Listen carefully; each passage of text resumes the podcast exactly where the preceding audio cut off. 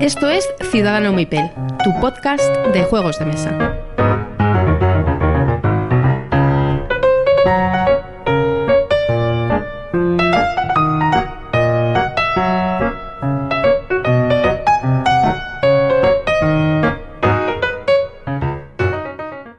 Hola y bienvenidos a Ciudadano Mipel.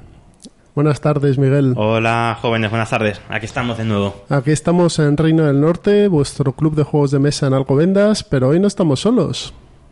Hoy tenemos a alguien que nos acompaña. Buenas tardes, David, ¿cómo estás? Muy buenas, mozuelos. Un gustazo estar aquí con vosotros. Yo le presentaría, pero no tiene presentación posible. o Soy sea un que- impresentable. Dilo así, dilo así.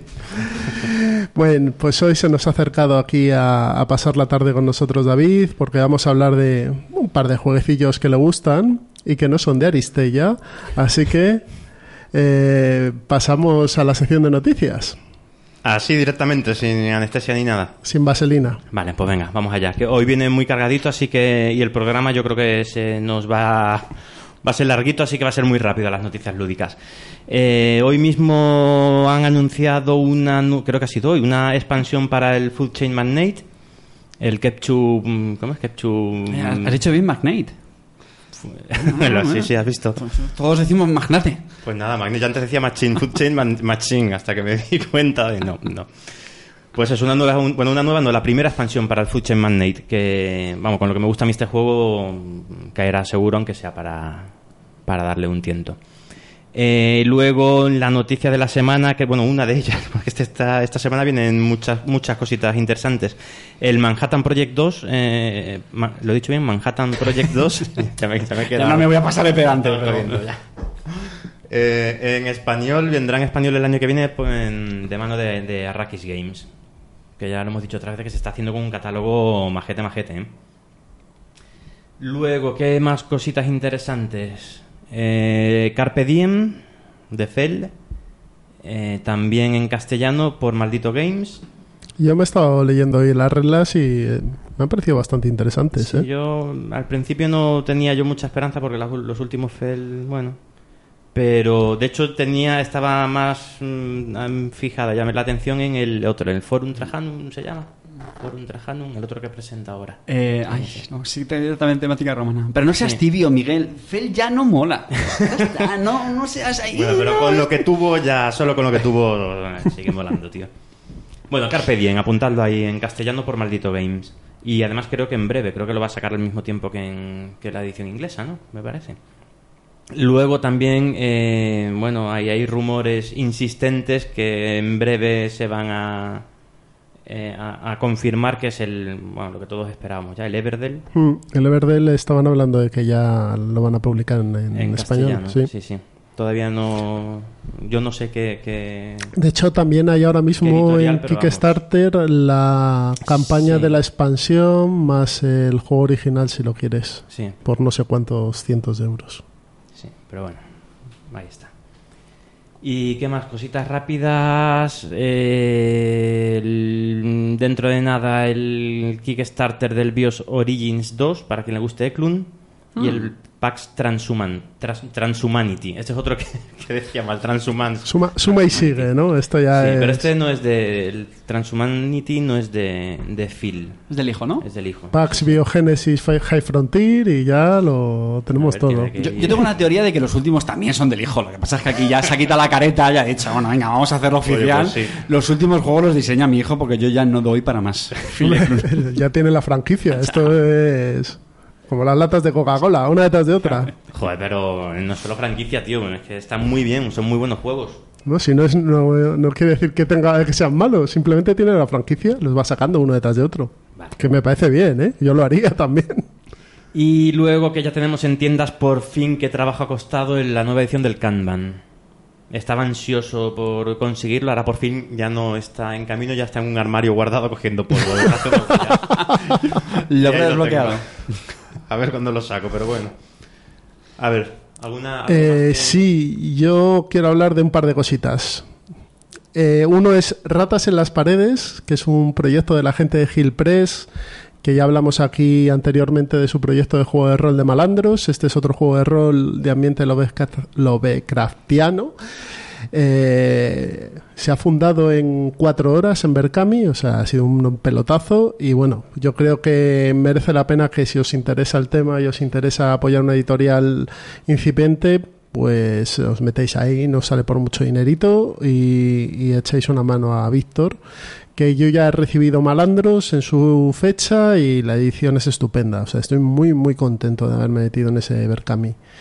Luego está una cosa muy curiosa que se llama La puta barbuda, que son unos relatos eh, eróticos eh, y fantásticos con elfos, enanos y demás, y además incluye un módulo de, de un conocido juego que acaba de salir su quinta edición y que es de dragones y demás cosas. Eh, erótico con enanos y... Sí, sí, sí, debe ser muy curioso. Yo estoy a un pelo de meterme, pero mm, todavía no me he metido. y luego, cuando salga esto, cuando salga esto, no está aquí en la escaleta, cuando salga esto, estaréis a tres días de poder vaquear en Kickstarter de Occam Racers, que es el último módulo de Stygian Fox para la llamada de Chulu, eh, ambientación actual. Y si no lo vaqueáis, mm, no tenéis perdón de Dios. No os digo más. Entrad, ved la presentación, os lo leéis y le dais a que sí y ya está. Y esto es todo por mi parte. Que le gusta a este hombre Lovecraft. ¿eh? Todo lo que Es- tenga que ver con yo Lovecraft. tengo el anterior, tengo The Things We Leave Behind, es una pasada. Y este tiene una pintaza tremenda, así que yo ya estoy dentro. Muy bien, pues entonces yo me quedaré fuera y jugaré con tu copia. Haces bien. Bien, pues esta ha sido la entradilla, las noticias y ahora nos vamos con lo mollar, nos vamos con los entremeses. Así que hasta ahora.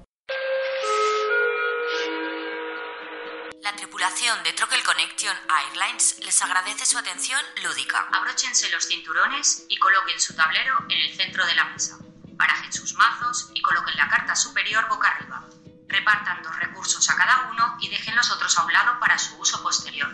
Coloquen la bandeja en posición horizontal y su tablero personal en cada una de ellas. Si hay alguna emergencia, salgan en riguroso orden de turno. Recuerden que podrán encontrarnos en las tiendas duty free de los principales aeropuertos en www.troquelconnection.com con doble N en iBox y en iTunes. Si ya tienen listo su setup, buen vuelo. Bien, estamos ya en los entremeses. Y en estos entremeses nos vamos a calzar un sombrero, nos vamos a poner una gabardina, nos vamos a arrastrar por callejones oscuros y llenos de niebla y vamos a hacer confidencias en voz baja. Y sí, porque nos vamos a la Guerra Fría y nos vamos a Twilight Struggle. Hay vida más allá de Aristella, ¿no, David? Voy a, voy a empezar diciendo, estoy un poco indignado que llaméis entremés al, al Toilet Struggle, pero bueno, venga, no vamos a estropear ya el programa. Oye, hay entremeses que son mejores que comidas, ¿eh? Ahí ya lo estás hablando. Sí, este, es, este es el jamón. eh, El jamón de bellota, jotas. cinco jotas. Eso es. Bien, Miguel, ¿nos haces la ficha, por favor? Bueno, antes de hacer la ficha, mm, comentar una cosita así rapidita. Eh, una similitud que se me viene a la cabeza cuando, de nuevo, después de bastante tiempo sin jugarlo, he, sacado este juego. Eh, yo soy muy aficionado, bueno, como casi todo el mundo, a las series, ¿verdad? Como mucho, y la que lo ha petado en los últimos años, pues jue- Juego de Tronos, ¿verdad? Entonces, si esto es un off topic un poco así extraño, pero está todo. Eh, no os habéis, o sea, situaros, eh. Eh, os sentáis un sábado por la noche, os preparáis una copita, os ponéis en el sofá, eh, la copa tal, el sonido bueno, envolvente y demás. Eh, ponéis el capítulo y empezáis a escuchar el pam pam para pam pam para pam pam para pam pam y se te ponen ya los pelos de punta, ya saben, "Uf, esto lo voy a pasar como un berraco en la próxima hora. Pues eso es exactamente lo mismo que siento yo cuando cojo la caja, la saco de, del- del- de la estantería y extiendo el juego en la mesa. Dice, "Uf, esto lo voy, a, lo voy a pasar como un... Vamos, lo voy a gozar la próxima hora. El que no tenga los pelos de punta ahora mismo está muerto por dentro, ¿no? Eh, es un dramaturgo, Miguel. es un creador, creador de atmósferas. Calla, calla. Yo, yo ya cerraría el programa, ¿eh? Yo ya, ¿no? Venga, hasta Más luego. no vamos a llegar, ¿eh? No vamos a llegar, ya lo digo. Muy bien. Bueno, pues eso, para, para, para situarnos del juego del que estamos hablando. Bueno, estamos hablando de Twilight Struggle, un juego de 2005, que tiene ya 13 años el juego, aunque realmente no lo petó hasta la segunda edición, ¿no? Que fue en 2011. 8, 2009, no, es que no me acuerdo. nueve, diez. Pero por ahí, por ahí. Sí. Por ahí, sí. Lo- el- al principio pasó un poco desapercibido porque la primera edición era un poquito... uh, GMT Style. La primera edición es para que la testéis vosotros, amigos. Sí, y la segunda, vamos, eh, salió y al poquito estaba ya... Bueno, le costó un poquito arrancar, ¿eh? Si no recuerdo mal, la segunda edición también tardó bastantes meses en... en Sí, porque yo creo que la buena, subir. la tercera, ¿no? Que era la de La tercera era... Ahí lo que hicieron Ah, fue poner sí, sí. el tablero montado. Sí, la primera eso es. edición salía con el tablero. El tablero es un, el mapa del mundo, vaya. Y era pues el típico papel de este de. como los tableros de. bueno, tableros de, de los Wargames. Como bien hecho Jesús, al estilo de GMT. Y además hicieron algunos pequeños cambios en, en algunas cartas. Sí. para, porque se le acusó también de que está muy eh, balanceado a favor del soviético, del bando soviético. Y de esta manera le dieron un poquito más de empuje al americano. Pero además, mm, por lo que he oído yo, antes de que saliera la primera edición, estaba demasiado balanceado para el soviético. Tuvieron que cortarle todavía un poco más. O sea que. eh, lo extraño es que ganase la Guerra Fría los americanos. Visto lo visto.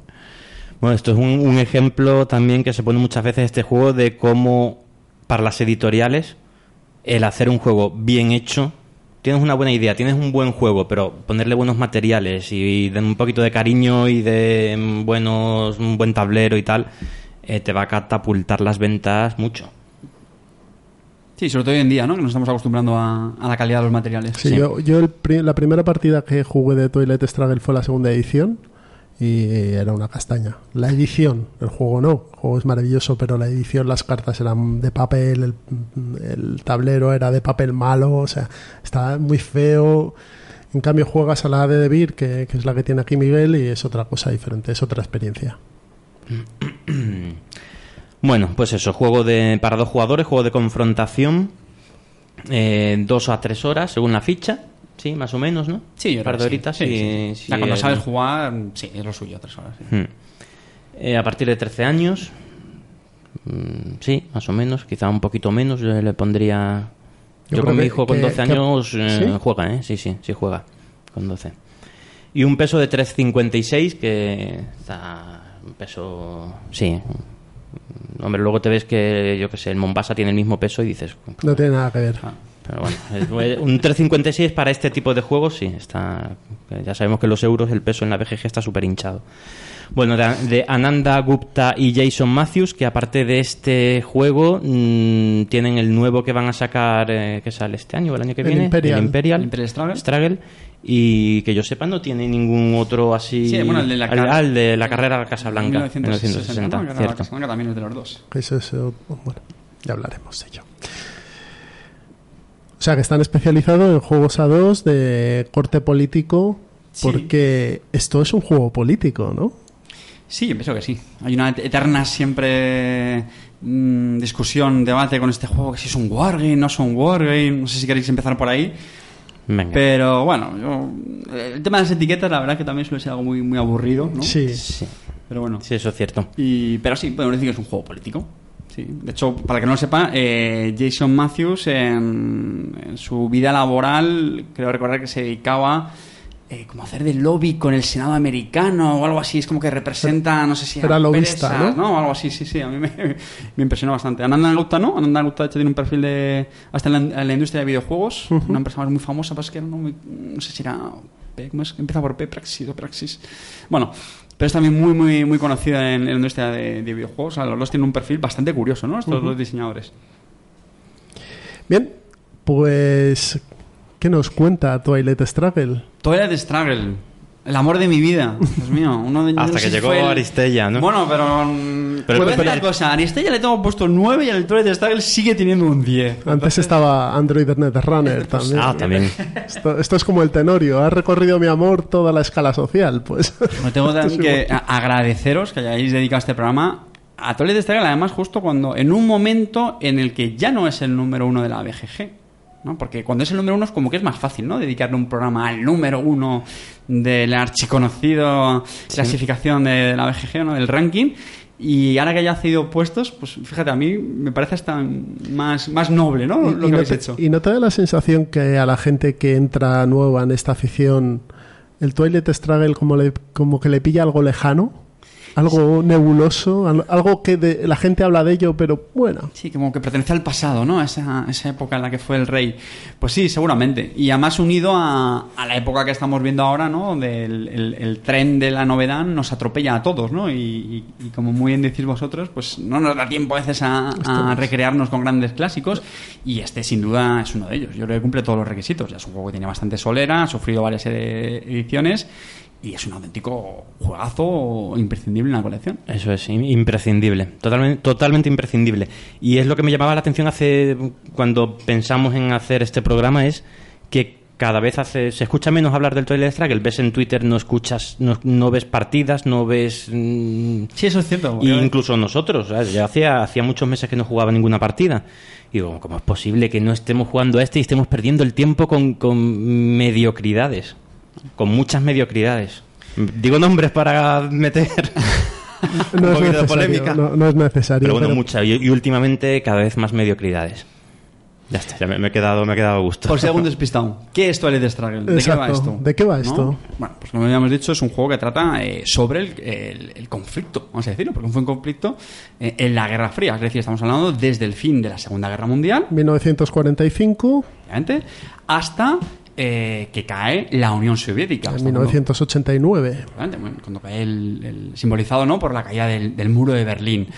Eh, pues estas dos grandes potencias, como bien sabéis, pues una fue Estados Unidos, también llamados los americanos, y la Unión Soviética, o también llamados incorrectamente los rusos. pero Los bueno, rusos. Lo digo porque seguro que habrá un ortodoxo que dirá, no, pero no Sí, que los sí. rusos en la Unión Soviética. Vale, pero es más corto de decir americanos y rusos.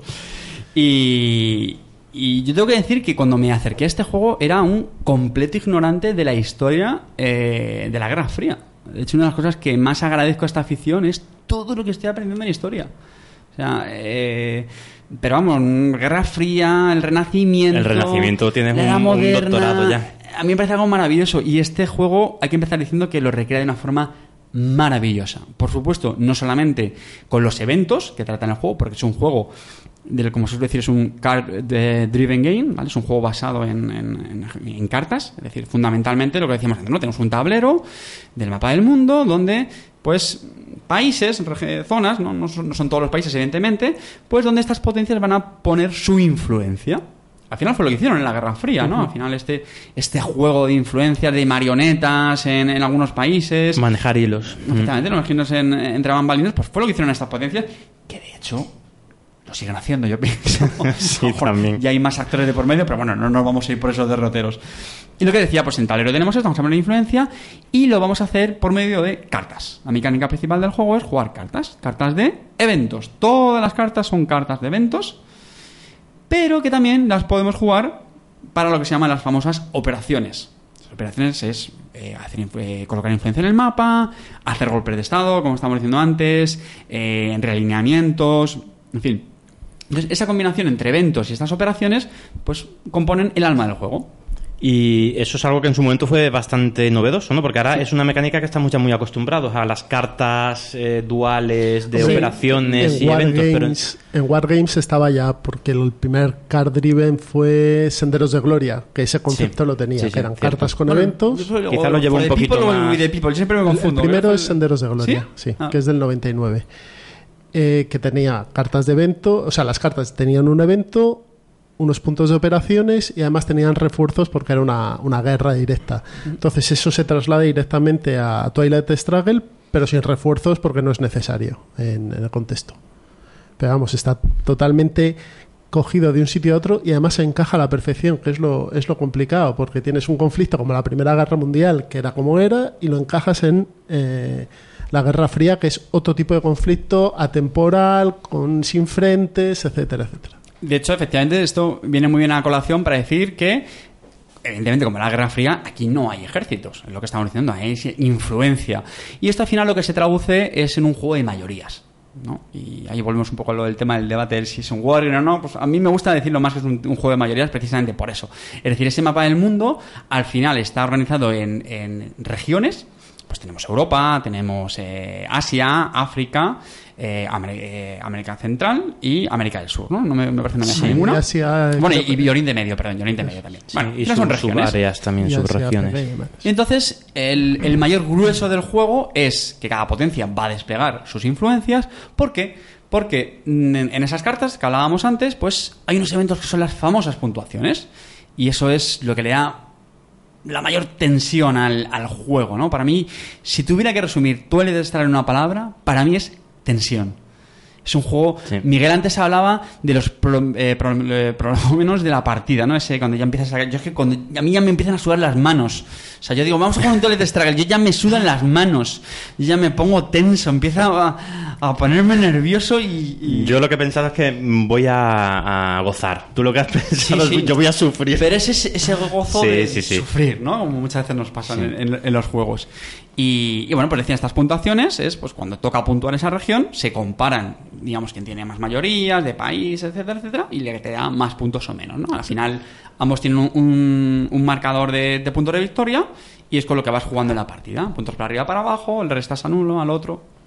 De hecho, de estas regiones hay países que son claves y otros países que son como un poquito más satélites o menos influyentes. Y es donde hay que pegarse es por los países claves. Efectivamente, y es, es también otra de las gracias del juego, efectivamente, muy bien Jesús. Eh, pues tu, tu estrategia la tienes que girar mucho en, en torno a esos, a esos países porque sabes que son los que te van a dar más, más puntos cuando se, se juegan estos eventos de, de puntuación. Y además, normalmente suelen tener unos eventos asociados que, que sabes que le tienes que poner eh, foco. El juego también, para ir avanzándolo, está dividido en tres fases. En varios turnos, pero en tres fases principales, ¿no? Eso es. El- la duración total son 10 turnos, efectivamente, muy bien. Los tres primeros componen lo que se llama el periodo de la guerra, la guerra temprana. Se han traducido así en español, ¿no? Yo Sí, me tenéis que perdonar porque como vengo de la edición inglesa, haré un poco de, mezcla ahí la- con las la guerra temprana, sí. Guerra temprana, eh, la guerra media o intermedia, ¿no? Eh, Son los eh, cuatro siguientes eh, turnos y los tres últimos es la, la guerra tardía, ¿no? Sí, tardía.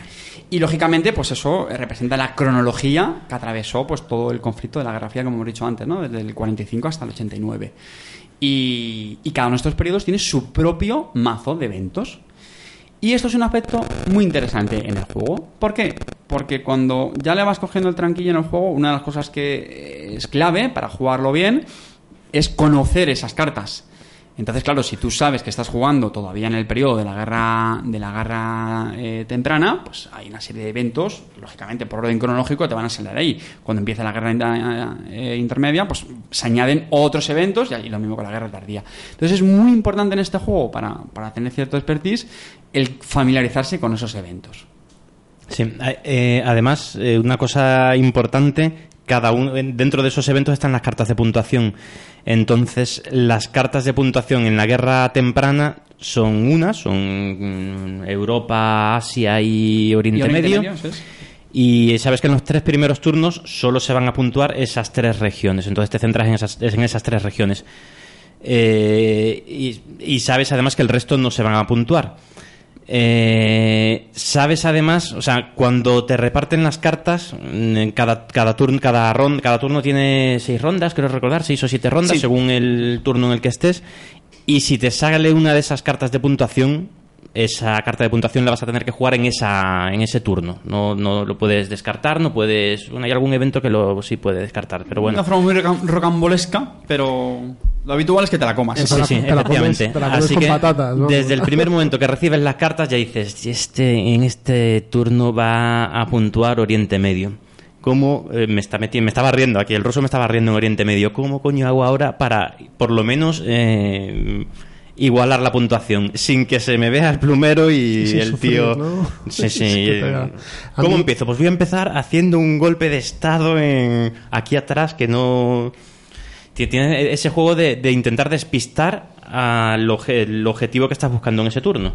A mí los, lo de las tres fases de la guerra, temprana, media y final, me parece lo que es mejor de este juego. Porque además es donde está el saborcito, donde, donde notas el ambiente, donde ves que el ruso al principio está súper potente y te está dando, si eres el americano, a, a carrillo lleno, y cómo va aflojando según va avanzando, cómo los eventos se van a- asociando, cómo llega a Afganistán, cómo llega tire este muro, señor Gorbachev, cómo van llegando esas cosas, y el ruso se va para atrás, para atrás, y tiene que aguantar ahí hasta el final. Eso es lo que mejor, más me gusta, cómo están medidos. Totalmente de acuerdo, pero, pero fíjate Jesús, esa distribución de los eventos en esas, en esas fases que hemos comentado, ¿no? la gran eh, temprana, intermedia y tardía, no solamente sirve para darle ese, ese sabor histórico y simularlo bien, ¿no? o sea, al final que, que eso evita que eventos que sabes que pasan en los 80 no ocurran en los 40, evidentemente, Claro. ¿no? para tener un mínimo rigor histórico.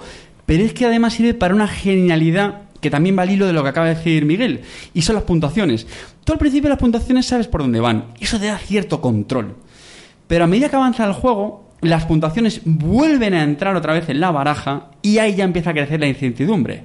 Ahí ya una puntuación que había salido, por ejemplo, en Europa en los primeros turnos, sabes que te va a salir más adelante, pero no exactamente. Y esto es justo lo que decía al principio, ¿no? Que eso añade a la tensión, ¿no? El decir, que- "Ostras, los movimientos que está haciendo a mi contrario son porque tendrá la puntuación de Europa otra vez en la mano. Me cago en la leche, ¿será posible que toque otra vez puntuar Europa y... Y eso para mí es maravilloso. Es que está muy bien simulado cómo la guerra se va extendiendo a todo el mundo. Cómo se va, empieza en Europa, porque es después de la Segunda Guerra Mundial, y en, y en Asia y en, y en Oriente Medio. Medio. gracias, porque es donde fue el Claro, escenario, de, el- teatro de operaciones de, de la de la Segunda Guerra Guerra Mundial, pero luego pasa a América, Sudamérica, y ahí aquello es el festival. Y te vas a África, que es otro. Entonces, al final, lo que pierdes es el control de, de todo el mundo, porque, claro, tienes frentes abiertos por todos los lados. Y fíjate, otra cosa que recrea muy bien el juego, ahora que hablas de aspectos geográficos, es justo la estabilidad de esos países, que es un factor clave eh, mecánicamente, pero eso, o sea, eh, a nivel de simulación. No es lo mismo cuando hacemos operaciones en países de, por ejemplo, de Europa, que suelen tener más estabilidad, que lo que tú has dicho. En África, en Sudamérica, que eso es, vamos, auténticas marionetas. Y eso lo recrea de una forma maravillosa eh, a nivel mecánico el, el juego. Entonces, mm, vamos, es un, es un cúmulo de genialidades.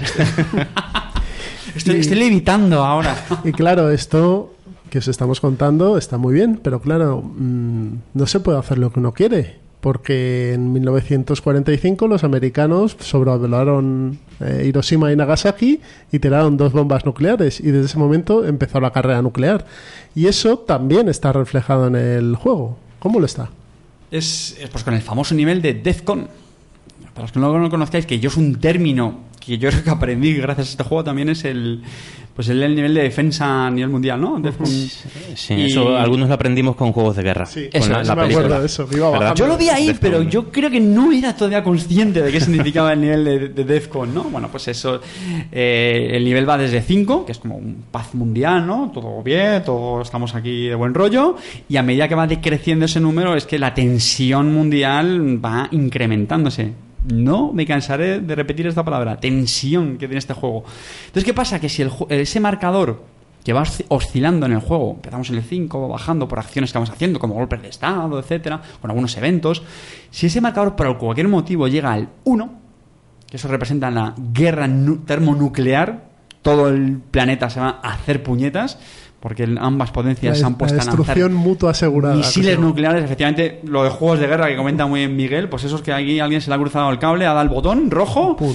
y estamos todos muertos. Y eso produce que el que lo ha ocasionado, pues pierde la partida. Entonces, en un juego de nuevo donde estás ahí continuamente pegándote con el contrario, tienes encima la presión añadida de decir, ostras, yo no quiero ser el que puse el botón de, de la guerra nuclear. No por nada, simplemente porque pierdo la partida, claro. Eso es otra dinámica estupenda porque te coarta a los jugadores a hacer locuras. Sí, además es que es otra de las genialidades de este juego, es cómo a medida que va bajando el DEFCON te limita los golpes de estado y, la- y las operaciones, la- los realineamientos, las tiradas de realineamiento. Cuando el DEFCON baja a 4, por ejemplo, ya no te permite hacer golpes de estado en Europa. Al bajar a 3 creo que limita a Asia y a 2 Oriente Medio.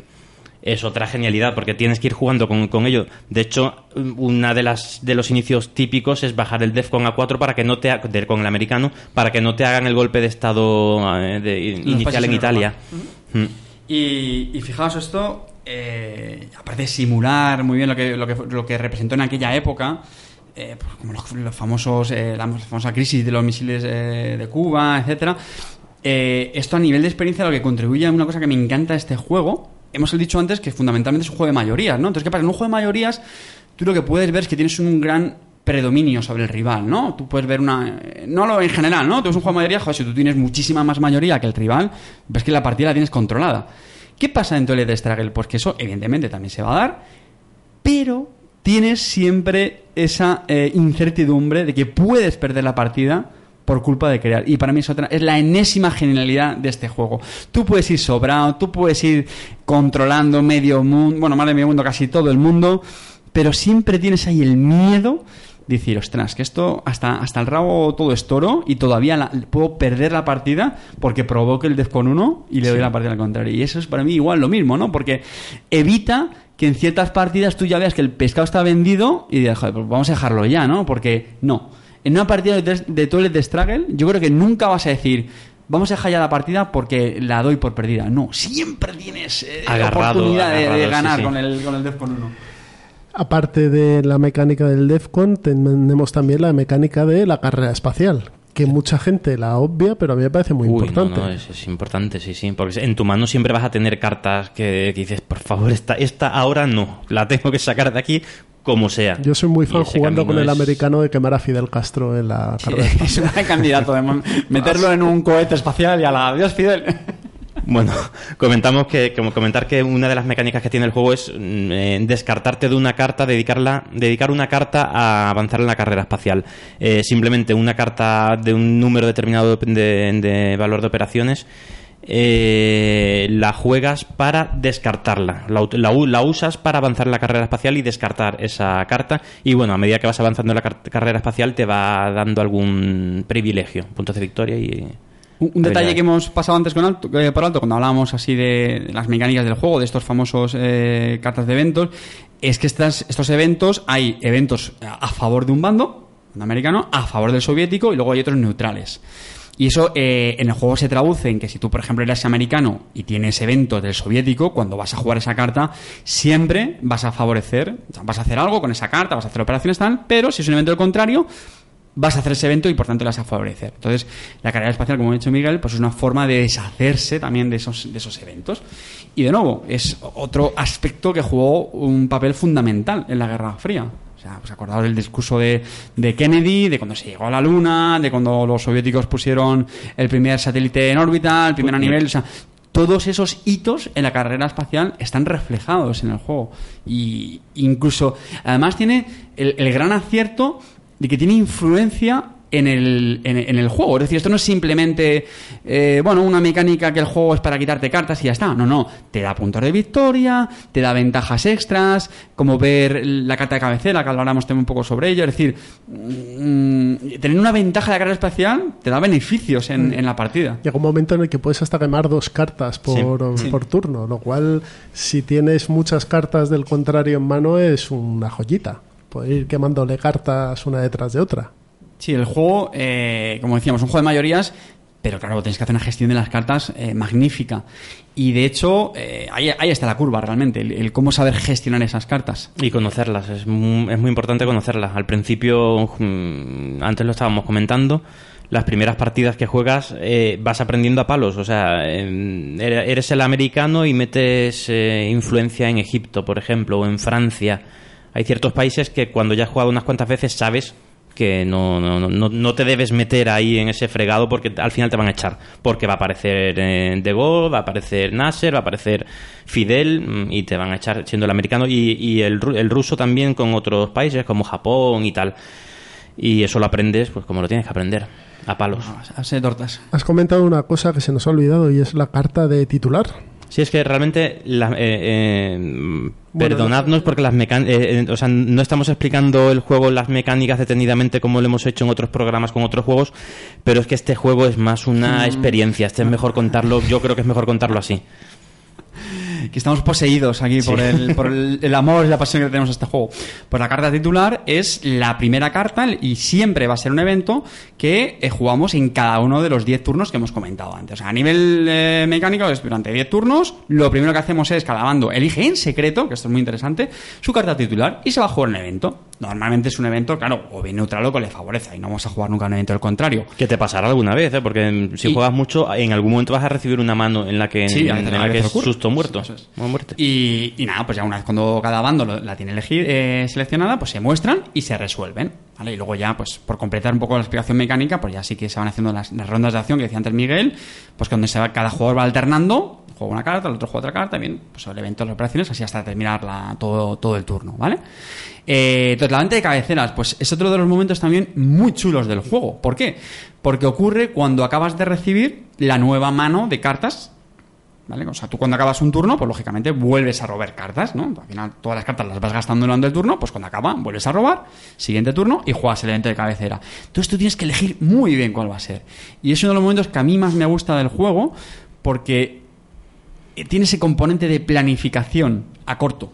O sea, para mí el juego es, un- es una combinación maravillosa entre planificación a corto, medio y largo plazo, pero con un componente táctico brutal. ¿Por qué? Porque al final estás siempre apagando el fuego que te está encendiendo el contrario, que es otra frase que a mí me encanta decir cuando hablo de este juego. O sea, para mí, Toilet de Stralis antes decía que si lo resumo en una palabra extensión, pues si lo tengo que resumir en una frase es apagar fuego. apagar Con- fuego. continuamente. Bueno, Tú tienes en, en mente Básicamente hacer lo, algo. lo que fue la Guerra Fría. que Efectivamente, se, claro, se claro. iban haciendo fuegos el uno al otro por ahí. O acción-reacción, como decía en, en- en la guía. Entonces, claro, tú llegas, empiezas con tu mano de cartas, te planificas, ah, pues esta va a ser la cabecera, luego voy a seguir, y ya ves como luego todo se te desbarata, ¿no? Y Como decía eh, una frase muy buena de Eduardo, en el- en el- Sí, los planes... Ningún plan, eh, no, todo plan. Ningún joder, plan, ningún plan aguanta enemigo. al contacto con el enemigo. Sí. Pues aquí lo vivimos muy, muy, muy, muy de cerca. Sí, sí, aquí se ve reflejada per- eh, perfectamente. Y otra de las cosas que cabe destacar es que dentro de esa baraja de cartas hay una carta especial. Que no china. entra, exacto, que no entra dentro de, de lo que sería el, el ciclado de cartas, que es la carta de China. Efectivamente. Porque China es comunista, pero a su manera, ¿no? Efectivamente, efectivamente. De hecho, de nuevo es eh, otra vez eh, una eh, representación histórica de la época. China fue una potencia que, bueno, pues como tú lo has dicho, fue comunista, pero Sí, bueno. oportunista. no, exacta- exactamente. ¿Cómo nos representa esto el juego? Pues es una carta, como me ha explicado Jesús, que pasa de un bando a otro. El soviético empieza con ella, en la, en la tercera edición. Hay una variante, bueno, tampoco nos vamos a detener mucho, pero el soviético empieza con ella. Pero que cuando la juega, y es una carta muy jugosa porque da muchas operaciones, eh, entonces le pasa al americano. Y de nuevo, pues el americano la tiene hasta que la, juega él, y entonces pues la pasa al soviético y así se la van alternando. Y, y de nuevo, es, es otro aderezo más a la estrategia del juego, porque saber jugar la carta china también es interesante, ¿eh? Eso es muy complicado, ¿eh? Es- Muy complicado jugar la carta china. Porque te- al final tienes eh, la querencia, o por lo menos yo, de decir, me la voy a quedar y la, la neutralizo en el juego. No la juega nadie. Yo me la quedo, y me- pero llega un momento que no puedes. O sea, llega un momento que dices, es que la tengo que Hombre, jugar. siempre que la juegas, la juegas con el miedo de que en el siguiente turno la va a tener tu Claro. enemigo. Bueno, y, y fijaos, estoy- ahora que estoy diciendo esto, hay una palabra que yo creo que no hemos dicho hasta ahora de forma explícita y es necesario, y es el factor psicológico. O sea, esto que acabáis de decir me, me ha traído eh, este tema. Es un juego donde el factor psicológico es brutal. O sea, pensad, pensad en una cosa, estamos, estamos ahí metiendo influencia, los países tal, rompiéndonos la cabeza, tendrá la puntuación en esta región, entonces tienes que jugar mucho con la psicología, tienes que saber eh, leer las jugadas del contrario y, y de nuevo, una de las mm, jugadas maravillosas a veces de este juego es hacer el farol. Ah, pues yo voy a meter aquí influencia en Oriente Medio, Sí. que este se piense que, ten- que tengo la puntuación y realmente no la tengo, pero se la voy a meter cola, ¿vale? Y eso a veces también es una experiencia Y para voy- mí me voy a maravillosa. llevar la de Centroamérica, donde solo estoy yo en Panamá, ¿no? Y, y- y me la a recordar ahora por justo lo que tú estás diciendo de la carta china. Pues también tiene ese, ese, ese componente psicológico que tú estás diciendo ahora. No, me la voy a quedar yo. Que a mí me da seguridad tenerla. Y que el otro no la tenga, a lo mejor le da ansiedad. Eso es, eso. Que no, que no entre en el ciclo le, le va a poner nervioso. No, quizá en un turno no, quizá en dos no, pero cuando pase el tercero ya va a estar temblando. Muy bien. Eh, aparte de esto, la puntuación, como has dicho, son puntos de victoria, pero no son puntos de victoria lineales, sino que es- tienen el efecto goma. Se estiran y se encogen. Van, van, van oscilando, es un, es un track muy curioso. Eh, evidentemente se empieza en cero puntos de victoria para cada bando. Realmente no es que cada bando tenga su propio track de victoria, eh, o marcador de, victoria, de puntos de victoria, sino que es común. Se empieza en cero, entonces si un bando marca tres puntos de victoria, pues tres a su favor. Si el otro bando marca un punto, lo que hace es que se lo resta. Luego se quedarían dos puntos de victoria del otro bando, ¿vale? Así hasta que... Bien. Si cualquiera de los bandos llega a 20 puntos, se produce ya la victoria absoluta y automática. Ahí acaba inmediatamente la, la partida. De nuevo, voy a ser muy pesado y la gente me va a coger manía. Tensión. ¿Por qué? Porque hay partidas que estás viendo que te la estás jugando ahí. Que estás ahí en 17 puntos de victoria en contra. Me cago en la leche. Estoy, estoy una, una carta de puntuación a punto de palmar y tengo que remontar esto como sea. Eh, Sí, son esos momentos en el que hasta el, el puntito que te da la carrera espacial, dices, es que el juego está no por quitarme una carta, sino para conseguir este puñetero punto y aguantar una ronda más. Yo lo único que quiero es aguantar una ronda más. Sí, sí, sí. Porque, ¿Cuáles son las condiciones de victoria aquí? Aparte de llegar a 20 puntos, ¿hay alguna más? Esta la que hemos comentado antes, si, si una de las potencias llega a, provoca Def con uno, entonces también victoria automática para, para el que no la ha provocado. Los 20 puntos. Y la influencia en Europa. Europa, que el Ay, gracioso, control... que te reconozco y siempre se me dominio. olvida. Estaba poniendo cara de. Yo te lo he dicho, se me está lo- escapando. Te lo Eh, digo es porque gané bastante- una partida con los americanos con la influencia en Europa. Y Sí. dije, Ver- ¿qué has eh, ganado? En ¿Cómo que has guerra tardía, ¿no? Control de. Guerra Europa. media. Guerra no, media. guerra tardía, guerra tardía, guerra tardía. Sí, reconozco que se me ha olvidado porque es muy difícil, Sí, Jesús. es complicado. Tienes mucho mérito. Es como el- la bomba atómica en el Triumphant Tragedy, Eso es ¿no? Que se cuenta, pero alguien lo ha conseguido alguna vez, pero sí, es De, de complicado. forma muy resumida, en las puntuaciones que hablábamos antes, las puntuaciones son siempre por región. Ahora bien, aquí hablamos de mayoría de una forma muy simplificada. Ya un poquito más en detalle en el juego, digamos que hay formas de tener esa mayoría. Puede ser, digamos, una mayoría, vamos a decir, relativa, una mayoría, digamos, más aplastante, que sería el dominio. eh, y luego ya la que decía Jesús, controles, es como que le estás ya petando en esa región. Y en el caso de Europa, como al final es la región más importante del juego, pues es otra condición de victoria automática. Es muy complicado, ¿eh? Sí, es muy complicado. Es muy, pero se puede hacer. Y el- la última forma de, de victoria, el final de partida, el que tenga más puntos de victoria. Eso es es. la, final de la final partida, de sí. los 10 turnos. Si al final de los 10 turnos uno tiene uno y el otro no, Aquí se, se puntúan todas las regiones, ¿eh? Eso también es Sí. se importante. hace la puntuación final, ¿no? Bueno, perdón, y ahí, si me apuráis, hay otra, otra, otra versión más, y que también quería hablar de ella en el programa porque es una carta que sé que es muy controvertida, a ver qué opináis vosotros, que es Juegos de Guerra, que lo hemos comentado antes la película, ahora vamos a hablar del evento. He perdido en alguna partida por culpa de. Yo os voy a contar una guerra. experiencia. Juegos de Guerra es una carta, bueno, la explicamos muy rápidamente, Juegos de Guerra es neutral, y lo que dice es que el, que la juega pierde 6 puntos de victoria. E- y la partida acaba inmediatamente. Entonces, ¿qué pasa? Que si tú sabes que tienes 7 puntos de victoria o más, te da, la, te da la victoria. Es una carta que aparece al fi- en, la- en las fases que comentábamos antes, al final. ¿Vale? O sea, a partir del turno 7, Sí, o sea, perdón, porque 8, 8 no es. Está no, vinculada 7, 8 con los es. ordenadores, el desarrollo de la informática y demás. Entonces, es una carta mm, controvertida porque hay mucha gente que no le gusta, porque dice, joder, macho, Es un poco anticlímax. Exactamente, sí. anticlimática es la palabra. Dice, qué injusto, ¿no? De repente estamos aquí con esa tensión y de repente llega esto, ¡zas! y se acaba la partida. Y, joder, si yo te iba ganando por 5 puntos de victoria y, bueno, en fin. Eh, a mí, ¿por qué me gusta? De nuevo, Tensión. porque es otro motor más de meter presión a la gente. Aquí hemos venido a sufrir. Hoy es, hoy es el tic-tac, Sí, tic-tac, sí, sí, tic-tac, sí. tic-tac. Y, Ahí y yo os voy a contar una anécdota. En uno de los torneos que hicimos de, de Toilet Struggle, organizado en, en la BSK, eh, estoy seguro que fue la partida que más dominio tenía en el tablero. Era brutal. Yo jugaba como americano. El americano empieza remolque, ¿vale? Es, es normal que el, que el soviético le, le haga más puntos al principio de la partida y luego va remontando. Pero no remonté lo suficiente. Yo tenía, si tuvieras el mapa era completamente azul. Y mi contrario, ah, ya has ganado la partida, no sé qué. Y yo, bueno, bueno, espera, espera, espera, espera. Ah, que no, venga, porque vamos a seguir jugando, no sé qué. Y yo, espérate. Macho, ya sabéis lo que pasó, ¿no? La- Juegos de guerra, ¿no? Juegos de guerra y ganó la partida. Y diréis, ¿qué mierda? Bueno, pues a mí no, a mí me gustó. Porque fue otra lección aprendida más, la enésima lección aprendida del juego. Es decir, tienes que jugar con juegos de guerra, tienes que tener en cuenta que no todo está ganado. Tienes Bueno. que rascar más puntos para no caer en juegos de guerra. Pasa un poco con lo de Europa. porque al final en Europa te vas desentendiendo de ella según va pasando la partida, porque claro, se te abren incendios en Asia, en Bueno, África. pero Europa siempre. Europa Sí, se pero tú vas arañando veces. poco a poco, y vas arañando poco a poco, y de repente cae Europa de, o sea, Alemania Oriental, y ya empieza, y si el soviético no está muy atento, en poco tiempo le puntúas Europa, porque vas arañando poquito a poco mientras él Sí. pues mete mucha influencia en Cuba, en Nicaragua y demás, y tú estás sigues ahí.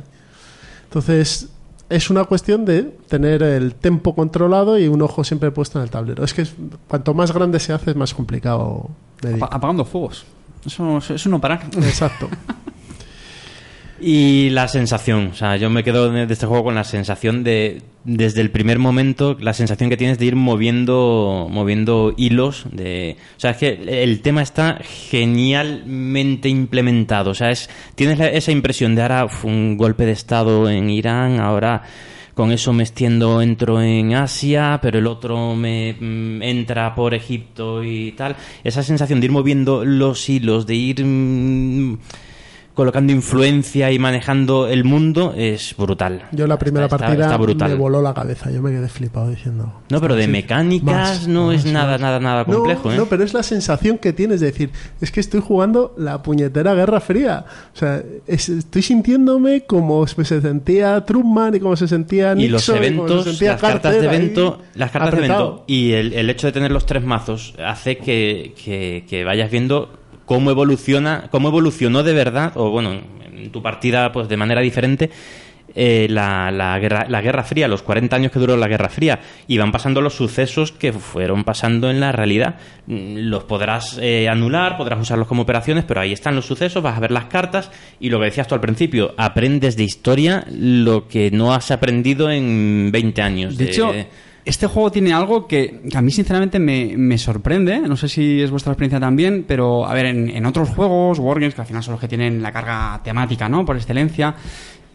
eh, no me han enganchado tanto. O sea, es curioso por lo que decía yo antes, ¿no? La, Guerra Fría para mí era un, tema bastante desconocido. Pero joder, este juego sí, sí, sí me, sí, sí me engancho. No sé si es por eso, porque lo implementa muy bien, lo simula muy bien, pero es que yo aprendí un montón de, eventos de- del juego. Y otra cosa muy bonita que tiene es la narrativa. O sea, que tú acabes la partida, o sea, durante, la- durante el juego lo, lo vas disfrutando, pero es que cuando acaba la partida y haces el post partido Eso es. y comentas, empiezas- joder, cuando me has jugado la voz de América y me has quitado influencia aquí ya me hundiste, ya, bueno, La pero ¿cómo recuperaste con este cuando jugaste tal, o Fidel, no sé qué? Sí. Y, y comentar eso es, es una, es una pasada. A mí, yo creo que lo más importante de los juegos es la narrativa al final. Sí, sí. O sea, las mecánicas están muy bien, te pueden volar la cabeza, pueden puedes flipar con ellas, pero si no crean una narrativa es complicado. Aunque sea una narrativa simple, como en un euro, pero si crean narrativa merece la pena. Si no es algo bueno, es Y este juego lo consigue de forma brutal. O sea, brutal. Acabas la partida y es que recuerdas perfectamente la partida en la que no sé quién entró. me- Sí, yo, yo me alegré de ver a Thatcher en la carta cuando me tocó. Claro. Dije, joder, mira qué bien. Luego hay otro aspecto que, que no hemos comentado. eh, bueno, esto es un juego de cartas, evidentemente. Y es, sea, me refiero al factor azar. ¿no? Ah, juego de sí, cartas, sí. pues tiene. Claro, evidentemente, si tú robas cartas, pues tienes, tienes ahí un- una componente de, de azar. Pero además también tiene tiradas de dados.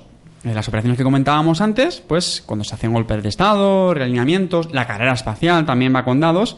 Bueno, pues ahí tiene su, su componente de azar. Eh, es cierto, pues como todo azar, te puede jugar malas pasadas. Sí, sí, sí. yo pero forma gente- parte de la tensión del juego. Exactamente, O sea, la, la tirada de la típica de las primeras rondas de, de Irán, esa tirada es, es Sí. uno de los momentos ahí. Porque eso te va a marcar cómo va a evolucionar en la- los primeros turnos toda la partida.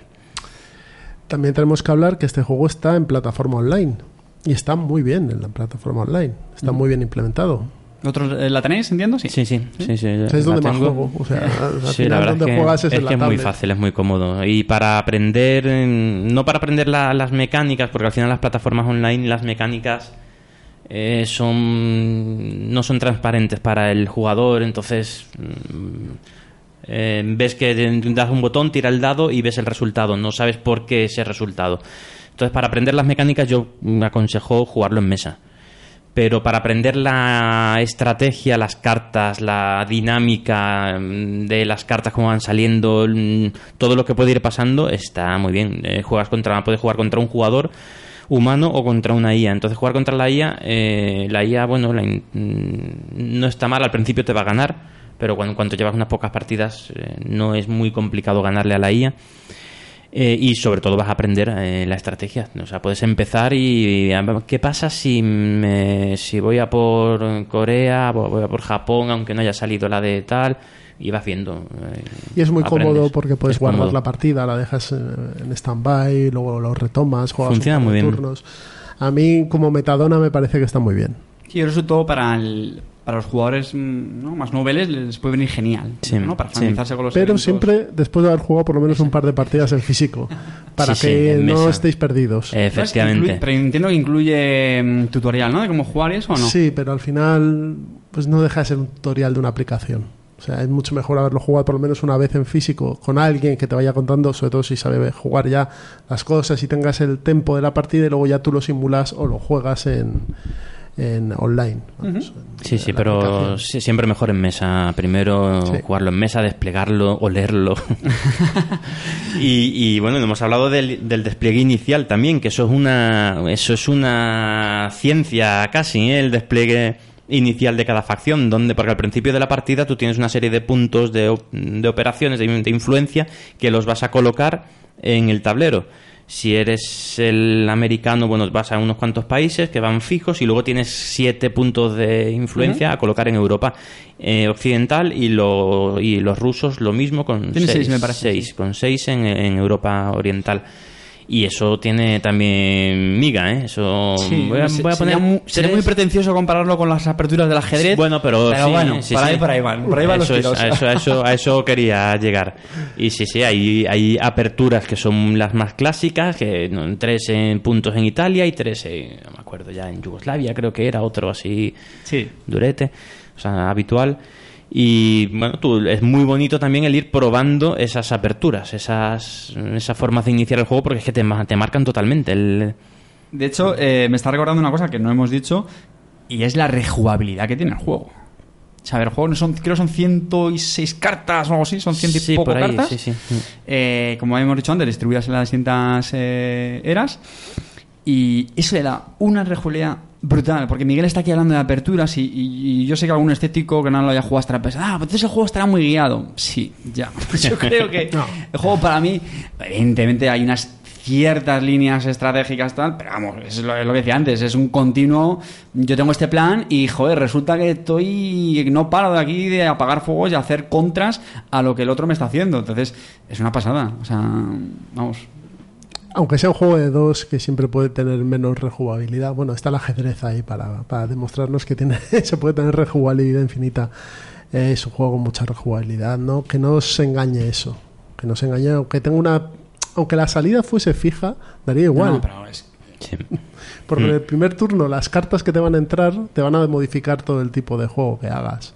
Entonces, yo creo que es un juego de mucha rejugabilidad, aunque es un juego que no ve mucha mesa. Sí, porque al final Es un juego que le vas a dar cuatro o cinco partidas al año, como mucho. Ya lo firmaba yo ahora mismo, ¿eh? Sacarlo a mesa 4 o 5 al de año. cualquier cosa. Ahora, ahora cuando acabemos sí. el programa mo- vamos a jugarnos a los chinos. ¿Quién se queda fuera? Y los otros dos vamos a echarnos una partida. Y- Hecho, hecho. Pero es un juego de eso, le vas a dar 5, 4, 3 partidas al año, pero son partidas épicas todas ellas. Eso es, épica, épica. Y que la vas a recordar. Y señores, 42,30 en, en internet lo tenéis, nuevo. Es un juego que está tirado de precio. Lo, lo piensas ahora comparado con los O sea, comparado con lo que se está viendo por ahí, 42 euros y medio prácticamente, que seguro que lo puedes encontrar más barato, es un, es un must en tu colección. Eso es. Es que hay pocos pocos juegos se me ocurren más eh, obligatorios de tener en una ludoteca que este. ¿Por qué habéis tardado tanto en hacer el programa sobre Twilight de Struggle? Sí, es verdad, ¿eh? De Sí, ahora ahora me que cerrar agendas y demás cosas. Bien, pues esto ha sido los entremeses por hoy. Así que vamos a pasar a charleta. Nos escuchamos ahora.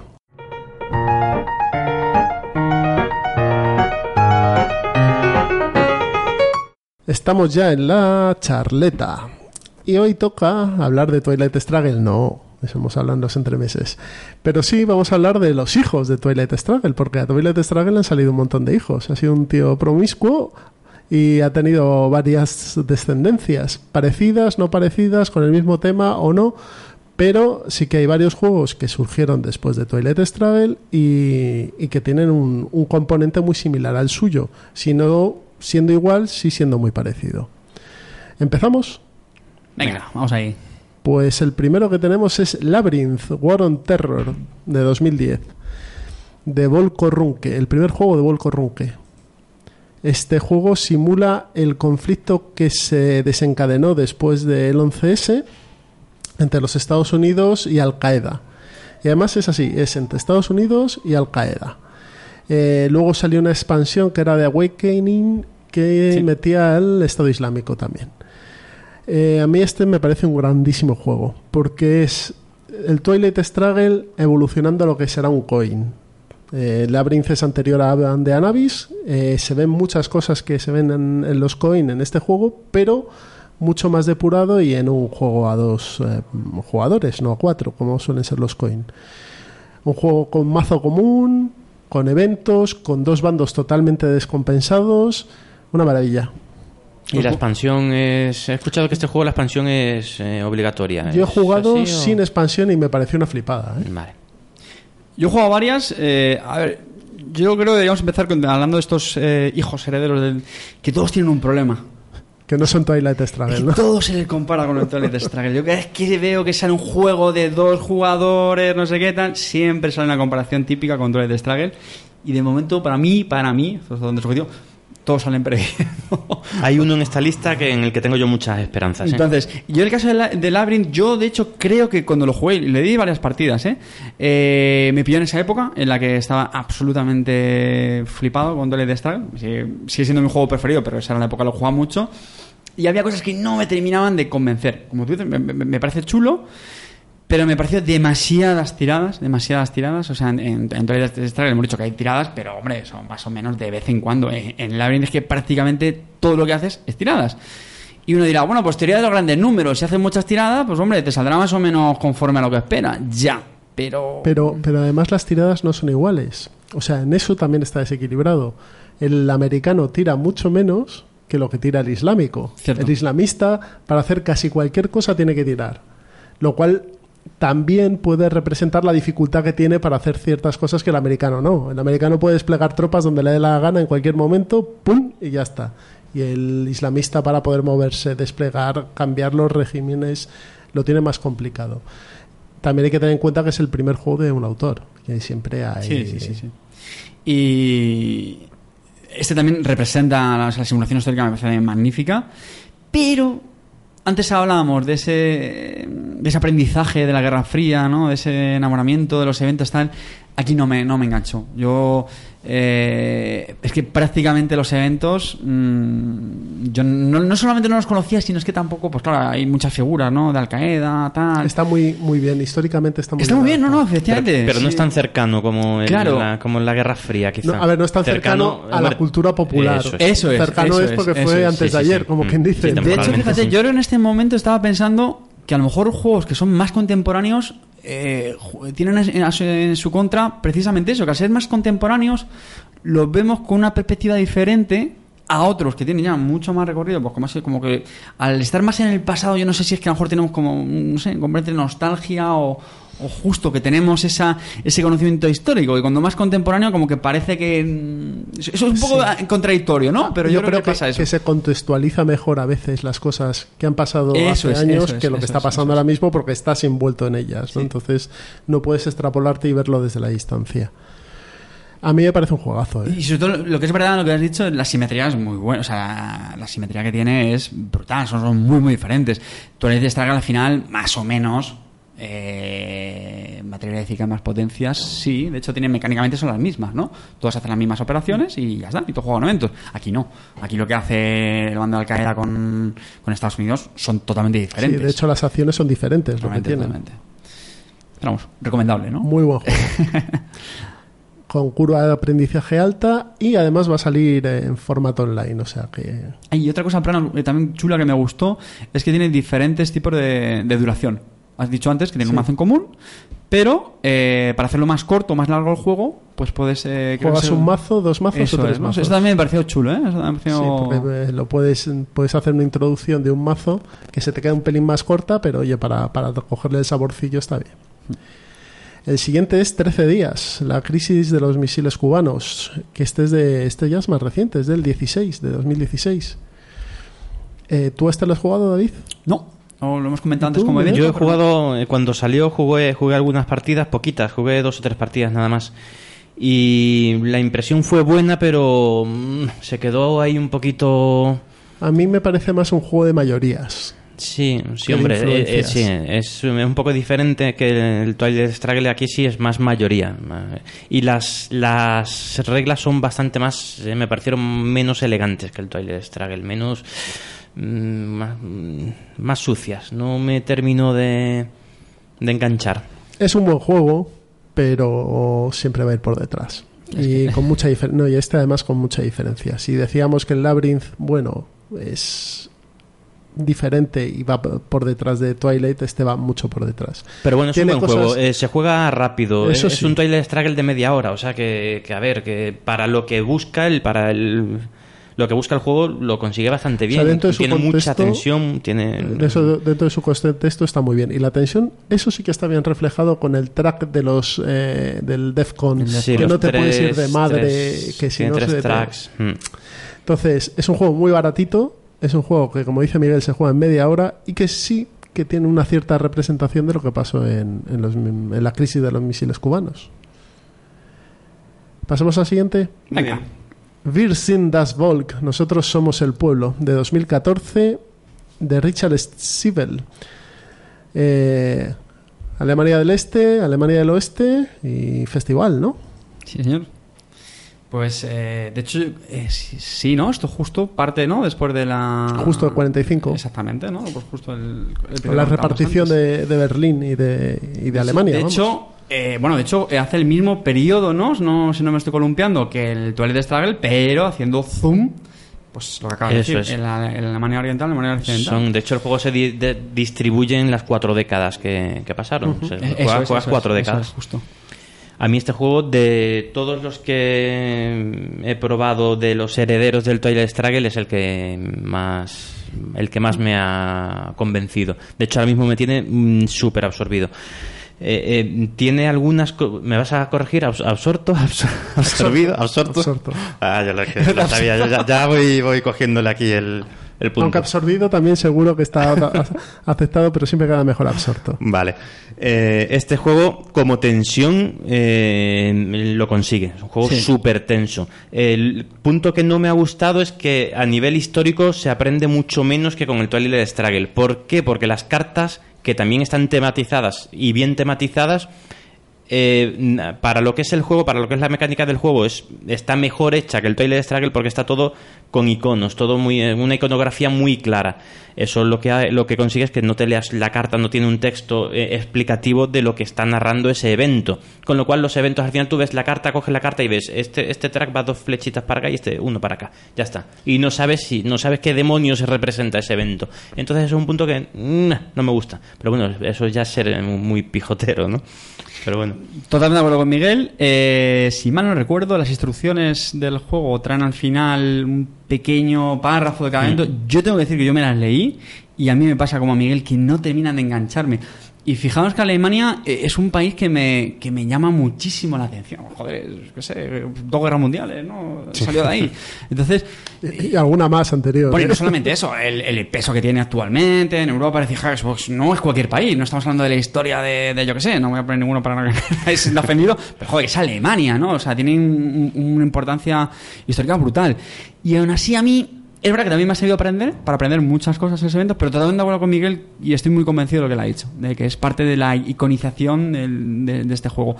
Yo a este también le he dado bastantes partidas, de hecho lo, lo tengo, eh, además es un juego que joder, tiene un una caja pequeñita, formato chulo, tiene un- un- unas ilustraciones muy curiositas. Yo sé que a muchos no les gustarán, pero bueno, yo como Jesús el me nace la cabeza como diciendo... Y yo la mayor pega que le doy a este juego, y lo he comentado a veces con, con Miguel, es que a gran diferencia de muchos de los que vamos a hablar ahora, Va también dirigido con cartas de eventos, como estaba diciendo eh, Miguel, pero están, eh, casi todas están boca arriba. Lo cual eh, es, original, y si me apuráis, joder, es, es bastante curioso. Y yo creo que con este juego lo que pretendía era mitigar el factor azar que comentábamos antes, y no- la verdad es que no hemos llegado a decirlo, en Toilet Struggle, ¿qué pasa? Pues que a veces una mano de cartas te puede venir muy mal si tiene operaciones muy bajas.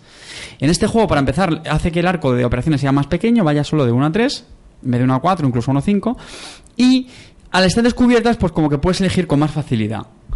Lo que pasa es que eso para mi gusto le quita esa tensión, esa incertidumbre que hablábamos antes en el Toilet Struggle. Y, y para mí veo más evidente la decisión de qué carta escoger. Porque siempre te vas a ir, hay algunas que son mejores, entonces siempre te vas a ir a la siguiente más buena.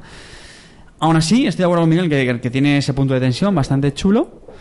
Y, y también es muy rejugable. Hay diferentes estrategias, diferentes formas de puntuar. Sí, sí, y Eh, hay muchas, muchas formas de perder que ya que creo que no me queda ninguna ya por descubrir. Creo Yo- que he perdido de yo- todas las yo- maneras yo, posibles. quiero ya, decir ¿no? algo. Yo quiero decir algo. Me gusta, pero, Pero- pero peca de ser un juego demasiado matemático, para mi gusto, y de tener poca narrativa. Sí, Sí, totalmente de eso, acuerdo. lo de la narrativa sí. Sí, sí, sí, sí, totalmente de acuerdo. Entonces, Está, bien, la pero no. Bueno, para mí es un juegazo. Sí, para sí. yo del último de, de los que he descubierto, porque yo lo descubrí este juego hace no demasiado tiempo. eh, de los que he descubierto en los últimos, no sé, ¿cuándo sería? Un año o así. eh, de mis favoritos, sin duda. Nosotros hemos jugado también la momentos. expansión de 2 más 2, que le mete un, pues un tonito de sabor chulo, pero sigue siendo un juego, en mi punto, desde mi punto de vista es un juego excesivamente matemático, pero bueno, Y yo, está- yo también soy raro. Sí, ¿eh? es verdad que tiene. Sí, sí, aquí sí estás contando eh, marcadores, estás contando los living estándar que tiene el este, el oeste, dónde te va a meter eh, Unrest, y sí, lo, lo vas, vas contando, sí, eso. Y sabes qué tienes que hacer para contrarrestar. Pues para contrarrestar esto necesito tres living estándar aquí, aquí y aquí. Para ello necesito subir la industria en estos cuatro sitios. Y lo vas haciendo. Con, Sí, con eso vuestro permiso, que yo sé que también son amigos vuestros, eh, vamos a hacer una referencia al podcast de Sí, los abuelos. sí, ¿no? sí, sí. Este juego, la verdad es que lo puso de moda eh, Paco Gurney cuando salió hace ya bastante tiempo. Yo creo que lo popularizó bastante. Años más tarde, yo creo que ha tenido como una segunda vida a Sí. raíz del podcast de, Jugando con los Abuelos. sí. Que... Magnífico episodio, de, lo buscáis en el podcast Jugando con los Abuelos. Se marcaron un episodio estupendo con Edelberto, que es un experto en Virgin Das Volk, eh, contextualizando históricamente. Es, es fenomenal, no, no lo perdáis. Muy chulo. Siguiente. Eh, seguimos a FIA con- versus KGB, porque es de los que hay es también de los antiguos. Este es del 2009, creo que es. Este yo no lo he jugado. Este sé que lo ha sacado hace poco Ludonova en su serie histórica en caja pequeña. Yo tampoco, tampoco lo he jugado. Pues Yo- por yo- lo que he visto, tampoco, así que- pues por lo que he visto la BGG y esto tomadlo con pinzas, es un juego de confrontación entre la CIA y la KGB con agentes, etcétera. Así que que sepáis que existe, que lo centran las agencias de inteligencia de ambas potencias y que si os interesa, pues en Ludonova lo tenéis en español a un precio muy bajo. Sí, eso es, es muy accesible y 30-60 minutos. O sea que. Eh, telón de acero. Telón de acero, este también está en la serie histórica de Ludonova y es un juego de 18 cartas, 25 cubitos por potencia y un disco amarillo con una carta de control y lo que representa es el- la Guerra Fría en 10 minutos. Eh, tienes dos, se juegan dos turnos, un primer turno con cinco cartas de la cual te quedas una para el final de la partida y un segundo turno con cuatro y lo que vas montando con las cartas es el mapa. Hay una carta inicial de Europa y tú con, el ma- con, con las cartas que te van saliendo en la mano o que te han tocado, mejor dicho, en la mano, vas montando el mapa pues con las diferentes zonas. Dependiendo de la cara del bando que seas, pues tu carta, cuando la juegas, si es eh, de tu bando, puedes jugar influencia, que es poner cubitos y distribuirlos según la colocación de la carta, o jugar el evento. Y si es del contrario, juegas la influencia, que son los cubitos, y juegas el evento también. Entonces, se, juega, se puede jugar mucho con el tempo de no ha salido África, entonces juego la carta, si eres el americano, del soviético, que dice que pongo dos cubos de influencia en África, pero como África no ha salido, pues la uso y, y contrarresto el evento. Se juega en 10 minutos, es divertido, pequeñito. A mí me parece que, bueno, que es una aproximación al, al Toilet Struggle muy graciosa. Y sobre todo que hacer estos juegos, yo a lo mejor eh, David no lo comparte, pero yo creo que hacer estos juegos son pequeñas obras de orfebrería que en 10 minutos lo encajes todo de tal manera que si ni se te vaya, ni se resulte pesado, ni se te quede corto, a mí me parece una genialidad. No, o sea, yo miro los fillers, efectivamente, si, oye, en poco tiempo se puede condensar cierta esencia. Mira, yo le mandamos- histórico y tiene algo de chicha, chico, no se le puede pedir más a 10 minutos. Le mando un saludo aquí a Andrés, que es socio del club también, que algún día espero tenerle por aquí. Sí, sí, tenemos que. Andrés tenemos dice que, invitarle. es mucho más complicado hacer un filler que hacer un wargame. y, y su teoría es, en un filler tienes que hacerlo todo en menos de 10 minutos o en 20. En un wargame tú vas metiendo capas, una detrás de otra, como un pastel, pim, pim, pim, pim. ¿Que son 6 horas? Pues son 6 horas, pim, pim, pim. ¿Que tengo que meter 200 excepciones? Pues se me meten 200 Y excepciones. unas sí, reglas que no entiende nadie, pues, pues también. y el último, bueno, el último no, eh, de la caja pequeña del Uno Donova, que no patrocina este capítulo, pero les sí hemos he decidido, aquí tenéis comisión del Ludonova, a mí no me engañáis, ¿eh?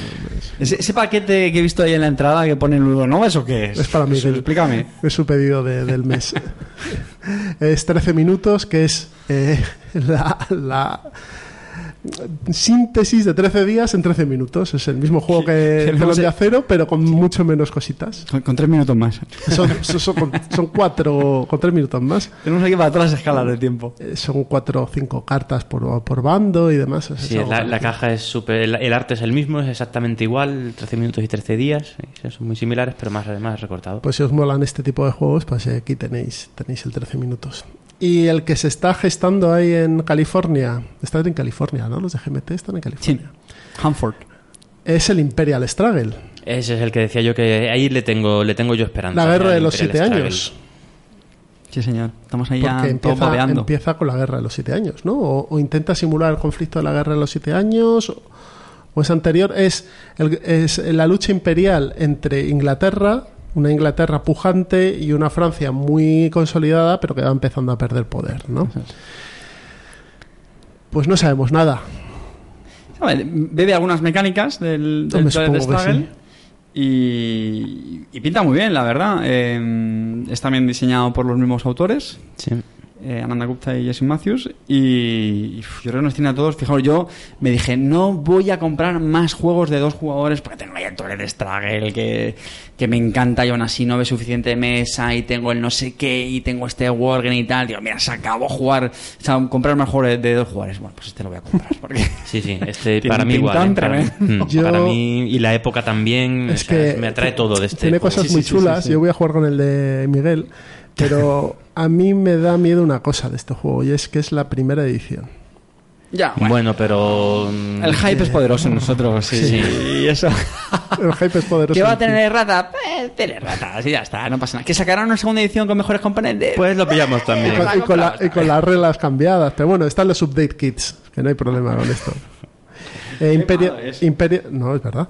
Está en el estado Made Cat del P500, o sea que están ahí haciéndolo más o menos. Y el eh, 200 set- 2.752 órdenes, que dos de ellas, las dos últimas, son las de David y la de Miguel. Así que esto, así a ojo de buen cubero, hasta el año que viene no lo tenéis. Sí. Sí, seguramente. De hecho, se había anunciado para este año, pero no. No, no, Pero bueno, no. mira, que lo testen, ver, que lo testen bien. Esto, Sin prisa, a fuego lento, como las cosas en, ricas. En arte, en arte final y, y de desarrollo final. Así que Si sale algo, vamos, la cuarta parte de bueno que el Toilet Struggle va a ser un juegazo. tenemos también 1960 Carrera a la Casa Blanca. A mí ese me pareció un juego muy gracioso. Sí, de, de hecho, mucha gente que lo prefiere al Toilet Struggle, ¿eh? que también es otro de los eternos debates. ¿Cuál te gusta más? ¿El Toilet Struggle? ¿El Carrera Casa Blanca? Pues oye, gente para todo. Como yo digo, hay gente que le gusta el jamón york en vez de jamón serrano. Pues chicos, hay, hay que quererlos también. Ya está, no pasa nada, aquí lo respetamos. Yo, yo lo he jugado también, varias, varias partidas. Tiene cosas que a mí me, que me gustaron, sinceramente. Bueno, no lo hemos dicho, perdón, representa pues el, la, el enfrentamiento La carrera electoral. entre, entre Kennedy y Y Nixon, Nixon. Nixon, ¿vale? en aquella sí. época, que además fue, fue muy famosa, ¿no? Eh, Fue una de las... eh, hay otro episodio de Jugando con los Abuelos que hablan de este juego y si queréis os hacen el, el contexto histórico, pero vamos, fue una, una campaña bastante novedosa porque se empezaron a usar las estadísticas, las encuestas, eh, Fue el primer debate, debate por televisivo. televisión, parece. televisivo. Fue Sí, famosísimo. sí, dicen que fue lo que hundió a, a Nixon. Y este, este podcast no está patrocinado por Unova, pero está patrocinado por Jugando con los Abuelos. Así que abuelos. Sí, sí, eh, esperamos la algún, al- algún la detallito. un la detallito. Sí, Bueno, sí. perdón. Van dejando con algo alcohólico y ya nos conformamos, ¿eh? Decía, de nuevo, eh, es también un juego, este sí que es muy de mayorías. El mapa es el, pues el mapa de Estados Unidos, organizado en los diferentes estados. Y lo que tenemos que tener es tener mayoría en esos estados, que son los que nos van a dar los votos para las elecciones. Sin meternos tampoco mucho detalle del sistema electoral de Estados Unidos, que es muy peculiar, pero la idea, la idea es esa, ¿no? Ganar las mayorías en cada uno de los estados. Eh, decía, cosas que me gustaron de este juego es que, por ejemplo, el, el factor azar que comentábamos antes se minimiza porque no hay dados, si la memoria no me falla. No en cambio, lo que hay es una bolsa donde se van metiendo cubitos de los colores de cada, de cada bando. Están rojo y azul también, de republicanos y demócratas. Y eh, ahora es que hace bastante tiempo que lo juego, pero bueno, yo sí recuerdo que se iban metiendo cubitos y de esa manera, pues oye, es como una forma un poco de apostar, ¿no? De decir, oye, pues si yo quiero tener más probabilidades de que luego se hagan mis cubitos en ciertas mecánicas que hay en el juego, pues oye, sabes que de esa manera controlas un poquito más el, el factor azar. Luego hay otra mecánica con lo de los debates, El es decir, la- el las cartas las podías eh, apartar. Y yo creo que era un poco como lo que hemos explicado antes de la carrera espacial, pues era un poquito esto parecido, ¿no? Cartas que tienes en la mano que no te gustaban, pues a lo mejor lo es, puedes es reservar un para... turno muy especial que hay para el debate, que vas... Sí, es algo parecido, pero bueno, enfocado de otra manera. Tenés la curiosito, ¿no? Una especie de minijuego dentro del este. Y luego el final, que también es un minijuego diferente, que es la- las elecciones, vamos, el día de vota. Luego también tiene una representación del eh, el control de los medios.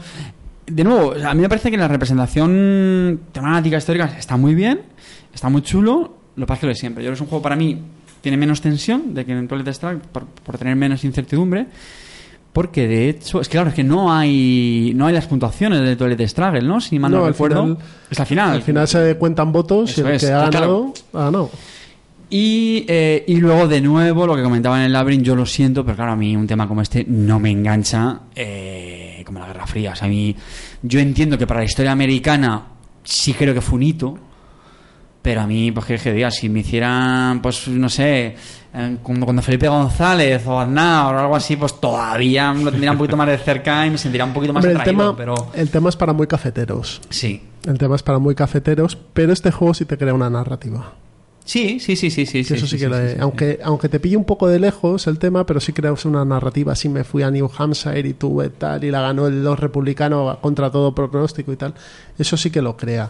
Sí, porque O sea, también ten- eso, ibas viajando, ¿no? Por estados, creo. Claro, el- el- los, los, eh, los candidatos van viajando Eso por es. estados, entonces van pudiendo modificar con más fuerza o no las, las mayorías. Si fuera un do- 2004 carrera hacia Moncloa, Ya, pero es que el sistema español es muy, comple- muy es tremendamente diferente, entonces no tiene nada que ver. No, ahí yo creo que Diemacher se parecía incluso se parecería un poco más, yo creo. Y que tenemos el último que es 1989 Dawn of Freedom. También de Jason Matthews, ¿no? Sí. Eh, Es muy similar, juego- ¿no? Es bastante similar al... Sí, Strike. de- no, Por lo menos de este- estética es muy parecido. Sí, eh, el tablero efectivamente. Lo único que aquí se centra más en, en los países del, del este, ¿no? Si mal no recuerdo. De hecho, por el año, pues os, os podéis imaginar que es la continuación eh, cronológica pues al, al Toilet Struggle, que habíamos dicho antes que acaba con la caída del muro de Berlín en el 89, pues esto es la continuación y todo lo que ocurre con eso, con... Pues creo que aquí también metía la perestroika. Las y- repúblicas y- bálticas y todo este los países del este. Tiene también ese control de, de mayorías, tal. Pero hay también una especie de minijuegos, de enfrentamientos con unos países con otros. Ya digo, este, este yo no lo he jugado. Me pareció interesante meterlo porque es un, Sí. un título también bastante conocido. De hecho, hay mucha gente que habla bastante bien de él y a mí me lo han recomendado mucho. Pero de nuevo, yo creo que este juego tuvo el problema eh, de salir cuando el, el halo del Toilet Struggle todavía estaba. Cuando era número uno de la BGG, ¿no? Efectivamente, entonces- Sí, sí, porque es del 12. de- Yo creo que si ya 2012. el Labyrinth siempre se la compara con el Struggle, este ya ni te cuento, porque aquí la componente histórica, temática, es, es muy parecida. eh, De hecho, es una continuación. Entonces, bueno, pues yo tuve ese, ese ha- handicap este, este juego y que por eso no ha destacado tanto. Bueno, pues estos han sido los hijos de Twilight Struggle. Les han salido unos cuantos, sí, ¿eh? una buena lista. Grandes ¿eh? y No, pequeños, sí, sí, además. y- Interesante, hay aquí mucho para, para Eh, escoger. tenéis, eh, a los que estéis interesados, si os guste, pues tenéis una gran variedad de temas y gran variedad de mecánicas para poder, bueno, simular o por lo menos tener las mismas sensaciones que se pueden tener con el Toilet Struggle salvando las distancias. ¿Nos vamos a la mesa de pruebas? Vamos. Vamos para allá.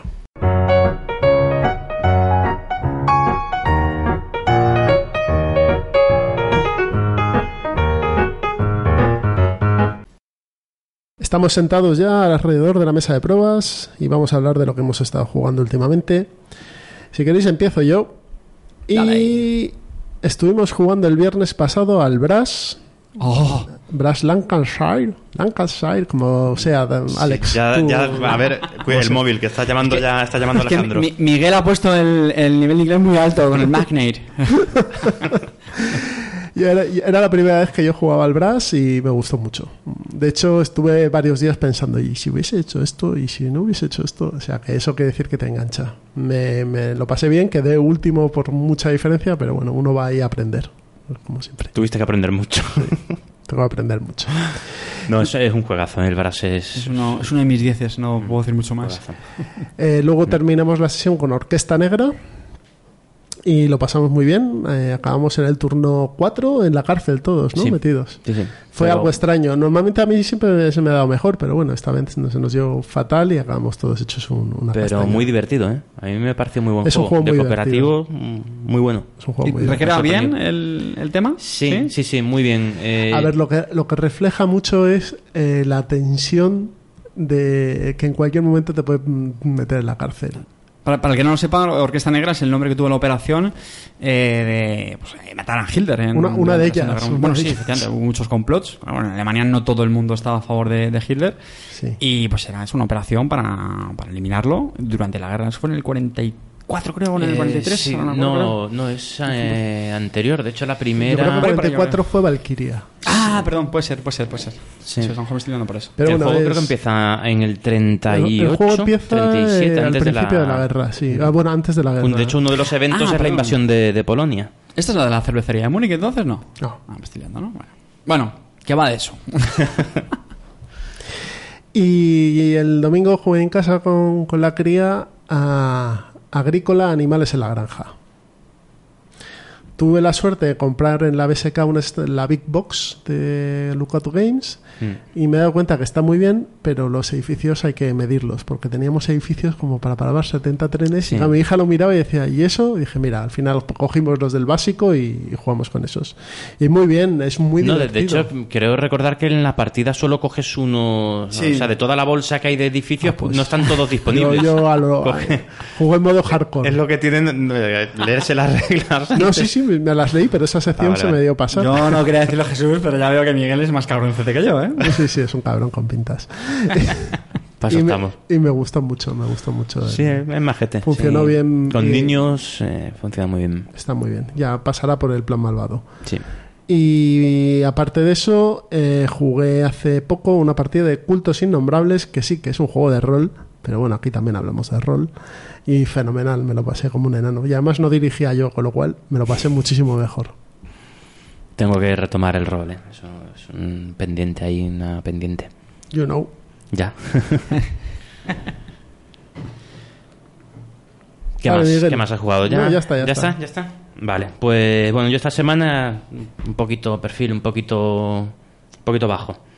Oye, Pero bueno, aparte de la Orquesta Negra, que, vale aquí, que- ¿eh? bueno, mucho cooperativo, ¿eh? Muy- mucho cooperativo y solitario. Pero bueno, aparte de la Orquesta Negra, que mm, súper recomendable, de hecho ya lo tengo puesto en la wishlist.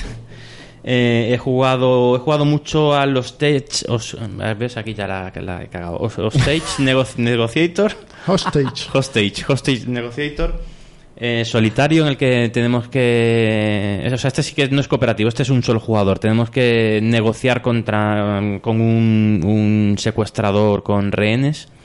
Y la verdad es que el tema está, está curioso. Es un juego que se juega en 10 minutos, 15 minutos. Y... Es chulo. Tiene un problema eh, desde mi punto de vista y es que hay que montar un cisco para, para desplegarlo. Un poquito, poco para ser un grande, solitario un poquito, pero bueno, tampoco es una cosa exagerada. Y muy entretenido. Se juega muy rápido y es que en una hora o en tres cuartos de hora te echas cuatro partidas. Y oye, pues mira, mm, no sé yo la rejugabilidad que tendrá, pero bueno. Hay porque- varios mazos con... Distintos secuestradores, Exacto. sí. Sí, sí. De momento he probado tres, dos o tres, dos, dos secuestradores y bueno, he echado mis seis, siete partiditas y bien, recomendable. Eh, luego otro cooperativo que he jugado que eh, llevaba mucho sin probar era el, es el Robinson Crusoe, que llevaba un año sin jugarlo. Bueno, pues igual de majete que siempre. Es un juego bastante entretenido, muy temático. Está, De ganar ni hablamos, ¿no? no, no, claro, no, no, no. Estábamos muy lejos, muy lejos de, de ganar estuvimos. Pero bueno, bien. Luego aquí echan, bueno, el, el juegazo del- de la semana, que llevaba dos años sin probarlo. Igual lo, lo nombro y me escupís, pero bueno, porque también tiene mucho hater este juego. El grande. ¿Cómo que, que el grande tiene haters? Sí, un juego ya viejuno, tío. Es un juego... Bueno, viejuno, pero vamos, que, que no me entere yo que el grande tiene haters. Vamos a ver. Hombre, como todos los grandes juegos, ¿no? Casi todos. Esos serán los que prefieren el Carrera a la Casa Blanca antes que el TV de Striker. Serán lo mismo seguro. Gente sin criterio. Bueno, un juegazo. O sea, es que sigue siendo el juego de mayorías. Qué buen rato pasamos, muy, muy bueno. De hecho, mira, lo mismo Lo que hemos jugamos a hablado 5 y. uff, de todos los que se comparan con el Toilet Struggle, ¿no? Juego para dos, no sé qué, ya lo comparas con el, el, el grande es el, el paradigma del juego de mayoría, ¿no? Siempre Sí. es un juego de mayoría, ya, pero es que no es mejor que el grande, no lo supera. Sí, sí. Pues llevaba dos, dos años, yo creo que dos años sin sacar la mesa, o año y medio, dos años. Y, ch, pero ¿cómo es posible que esto esté aquí cogiendo polvo? Es que no, no me lo puedo creer. La única pena es que los suyos, que sean cinco Sí, jugadores, tiene no que ser si fueron cinco. cinco. Tiene que ser- Cuatro, bueno, sí. Bueno, yo, yo lo he llegado a jugar hasta tres y flojea, pero bueno, cuando tienes mono mm, se juega. Pero sí, a 5 funciona muy bien. Es muy, muy caótico, muy... mm, El control es complicado, pero... Y puñaladas continuas, claro. Es un juego de... Juegos de mayorías es eso. Sí, sí, sí. ¿Y qué más? Jugué también, bueno, al Brass, ya lo que me has comentado tú, y luego un juego que sacó, no me acuerdo si Pedrotronic o Zoro, no recuerdo. Seguramente. Zoro, porque le gusta Zoro, mucho. Sí, creo que Zoro. El Land Hunter, que bueno, tiene un montón de ediciones este juego, es el de los cerditos y... Sí, en inglés se llama Turn the Tide, es como Ah, sube la sí, es marea. verdad, Sí, sí, Landunder es el nombre en alemán. sí. Y sí, Sube la marea, sí. Y, y la verdad es que es un juego de bazas y muy entretenido, muy bien. Fue- estuvo bastante... a mí, a mí me gusta mucho. Un filercillo. Yo es que a mí los juegos de bazas eh, me- no es mi No, a mí, es a mí sí me favorita. gusta mucho. De Sí, es bueno, entre bazas, es Yo es que- subasta más o bueno, menos. sí, también, sí, sí. Sí, es al final tienes que intentar ahí quedarte entre medias, ni ser el número más alto ni el más bajo. Sí, sí, sí, hombre, está, Y- sí está curioso. Pero a mí me ha funcionado fenomenal con la, con la familia y además juego piscinero porque es, es la típica cajita estas pequeñitas de carta Eh, y te lo bajas a la piscina con sobre todo cuatro personas es el número ideal yo creo Sí. y me ha funcionado fenomenal con todo tipo de jugadores Bueno, pues habrá que darle más, Pues nada, Land más Hunter. oportunidad. O cuando sube la marea, ¿no? Sí. David, Pues yo quería comentaros el, el Ghost Stories, que además lo, lo compartí con, con Miguel aquí en, Mm. en Reino del Norte. Y ah, ese también estuvo Raik, ¿no? En esa partida. Eh, sí, sí, sí. Mm. Y, De hecho, hablaron después que en el punto de Ah, victoria hablaron sí. de- del juego. Mm. Y, y la verdad es que me hizo ilusión porque Ghost Stories es posiblemente mi juego cooperativo preferido. Y además creo que fue la, la primera guía, bueno, guía, solamente un post estratégico sobre Ghost Stories. Yo creo que me estrené cuando empecé a hacer artículos de estrategia eh, con Ghost Stories, por lo mismo, pues porque me gustaba mucho, eh, juego muchas partidas y dije, bueno, vamos a, a plasmarlo esto cuando entonces escribía en el blog de Punto de Victoria. Sí. Y me gusta mucho, es un juego, una, una producción muy chula, ¿no? Somos eh, monjes saulíes o tal, y tenemos que derrotar al grandísimo fantasma de Wufen. Y me gusta mucho porque el juego ofrece bastantes posibilidades. Las acciones que pueden hacer los, los personajes, pues, pues son bastantes, son muy ricas. Y tiene también un poquito de azar, dados, tal, y a mí me parece un juego muy chulo. No Sí. sé, te- Sí, sí, a mí me gustó. misma- Yo lo único que era la primera vez que lo jugaba y los dos primeros turnos, pero bueno, al segundo o tercer turno ya le coges la dinámica, pero al principio yo estaba muy perdido, muy, muy perdido, pero ya en cuanto al juego he hecho dos turnos, tres turnos, ya, ya lo ves y muy majo, sí, muy ajustado, muy... Mm. A ver, puede tener efecto líder, como le pasa a muchos Bueno, sí.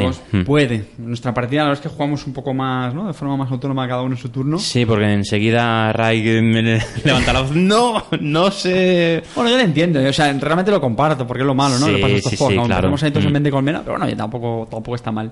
Y, bueno, yo digo, muy, muy recomendable. Además creo que lo habían vuelto a editar ahora. Estuvo mucho tiempo descatalogado y lo han vuelto a sacar ahora. Y... Y han sacado una expansión, la de Luna Llena o algo Sí, así. es verdad. eh, sí, eso es, Fulmo, me parece que sí. Yo esa, por ejemplo, no, no la he probado. Me llamaba bastante la atención. Pues al pero- parecer mete más dificultad al, al juego. Ah, por- porque le tenía poca, ¿no? Sí. Ah, vale. Bien. Y luego otro juego que, que probé este verano que la verdad es que le tenía muchas ganas y aquí las expectativas me traicionaron. Ya sabéis, ¿no? Cuando uno tiene ciertas expectativas de yo creo que este juego va a estar muy chulo, me gustó. Y al final me dejó un poco frío y es el Winner Circle, que es eh, un juego muy famoso de, de Nietzsche. Del, del profesor, ¿no? ¿eh? de Herr Dr. Nietzsche. Y, y lo he editado ya, Masqueoka, ¿no? Me parece. Sí, ahora que lo pienso, mi- la edición que jugué yo era la de, la de Masqueoka. Y, a ver, el juego está bien, ¿vale? El juego está bien. Pero lo que os digo, reconozco me esperaba un poquito más sorprendente. Es un juego que, está... De lo que trata es de las carreras de caballos. Y, y lo que tenemos que hacer es, pues, eh, apostar. Cuál queremos que, van a ser los ganadores. Entonces tiene una primera fase donde en secreto cada jugador va poniendo qué jugador va, qué, qué caballo cree que va a llegar antes. Y, y luego pues tiene esa segunda fase donde evidentemente se, se resuelve la carrera y vas viendo cómo los caballos avanzan. Está muy bien, está muy chulo, está muy bien recreado. Me dejó un poco frío, que bueno, al final tampoco hay mucha decisión. Al final la mecánica fundamental es tirar un dado, cada vez que le toca mover un caballo, pues tira el dado y según resultado pues avanza más casillas, menos y bueno, en fin. Bueno, perdón, es tirabas el dado y luego decías qué caballo le querías aplicar ese resultado. Que me van a decir, no, lo jugaste mal. No, lo jugué bien, lo jugué bien. No sé si vosotros lo habéis probado No, o no. no, no lo he probado. Yo recomiendo probarlo, sinceramente, ¿eh? porque además es un juego con reglas muy asequibles, no dura mucho. La sensación de juego entre el Winner's Circle este y, Turf Master, ¿con cuál te quedas? No, no, Tourmaster. Aparte, realmente son juegos diferentes, ¿eh? Tourmaster es un juego de carreras Solo- no, pero duro. te, te digo la sensación de juego. No, no, Tourmaster, Tourmaster. Tourmaster, que de hecho a mí me encanta Tourmaster. Esos juegos que, que te levantan de la mesa. Sí, Primero sí, sí, muy bueno. consiguen juntar a hasta 8, Ocho. Hasta ocho jugar, ¿no? Hasta ocho, que va sí. bien, va ágil y a veces que te levantas de la mesa y estás ahí. No, no, chica, Me falta uno, me falta uno. Eso, vamos, eso es glorioso. Sí, sí, sí. Muy bien. ¿Algo más, David, que hayas Vamos jugado? a quedar ahí. David, como es prolífico en medios, pues tiene que dosificar la información. Aristella hemos jugado, ¿no? ¿Cuál? A Aristella. Aristella. ¿Te suena? Es de, mo- es de sí. muñecos, de muñecos. Oye, una pregunta ah, muy rápida. ¿Has probado Sad Spire? Sí.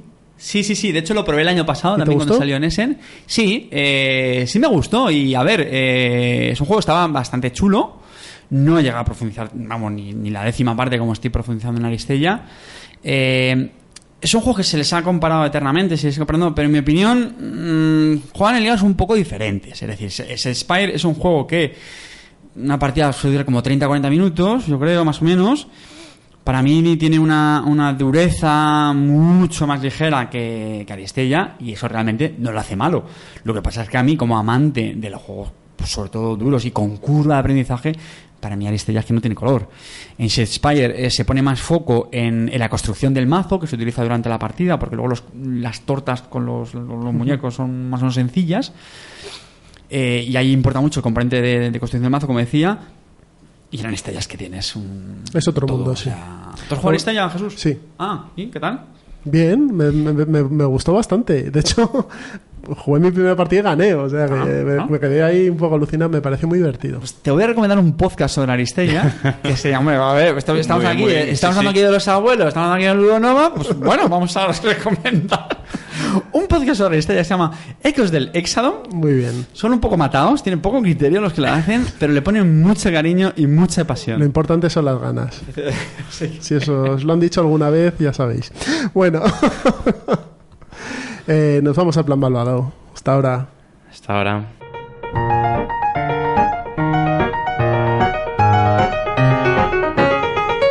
Se acaba Ciudadano Mipel y como siempre nos acercamos al plan malvado. Y hoy el invitado nos va a traer su juego, el juego para jugar con niños. Así que dale caña.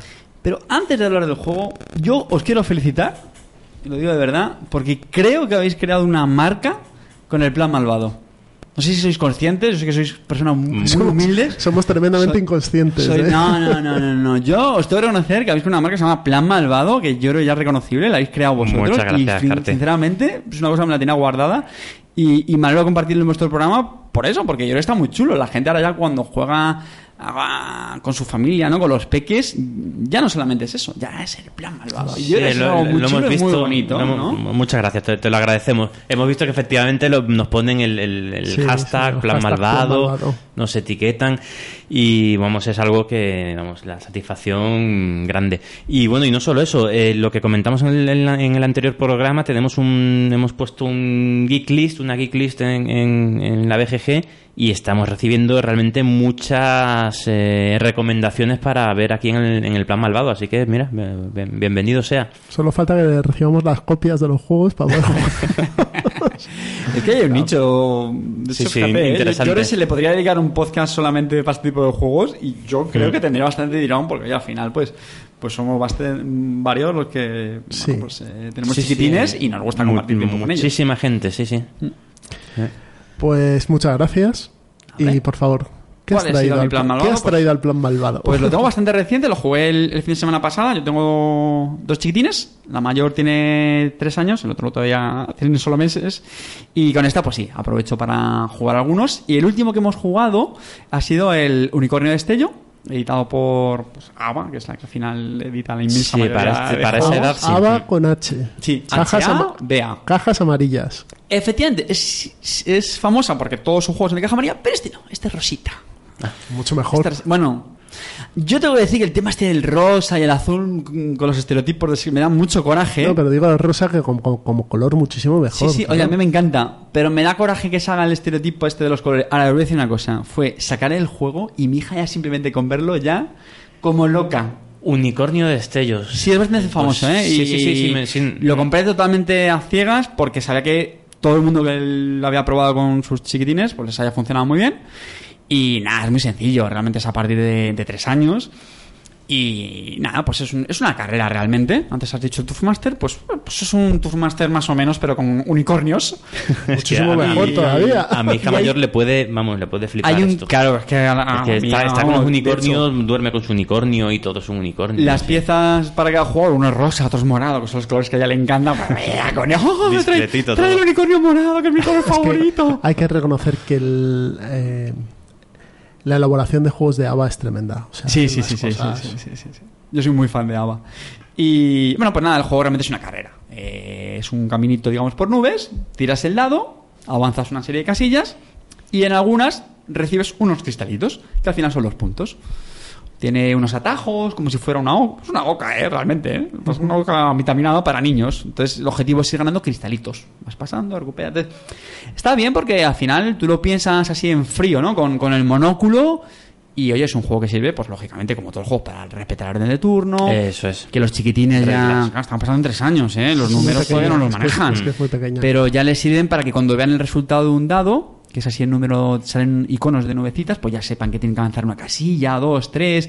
Que si caen en una saben que tienen que tirar otro dado, es decir, desencadena otro evento. Luego otra cosa que tiene que tener muy chula es que cuando acaba la partida se le da la vuelta al tablero y tú colocas en un... tiene como un track las, las, los cristalitos que has recogido, pues los pones así en una hilera. Como ellos no saben contar todavía, pues los ponen en hilera y así se puede ver quién ha ganado. O sea, está bien, ¿eh?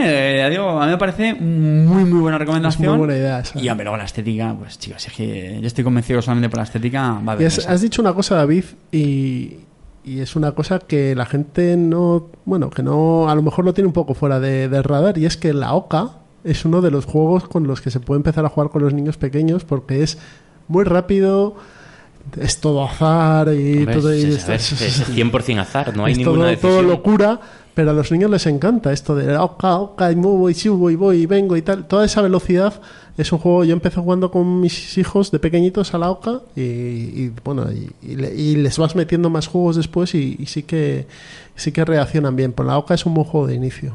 A ver, vosotros me lleváis eh, me lleváis adelanto en, aquí en el, en el plan malvado porque vosotros tenéis niños más mayores y seguro que ya habéis pasado por esto, pero yo mi teoría es que eh, no hay que ponerse en este postureo que a veces nos ponemos. No, no, es que el Monopoly y la OCA, lo que estás diciendo, es que la OCA, guau, esos son juegos, déjame que te traiga yo aquí el juego.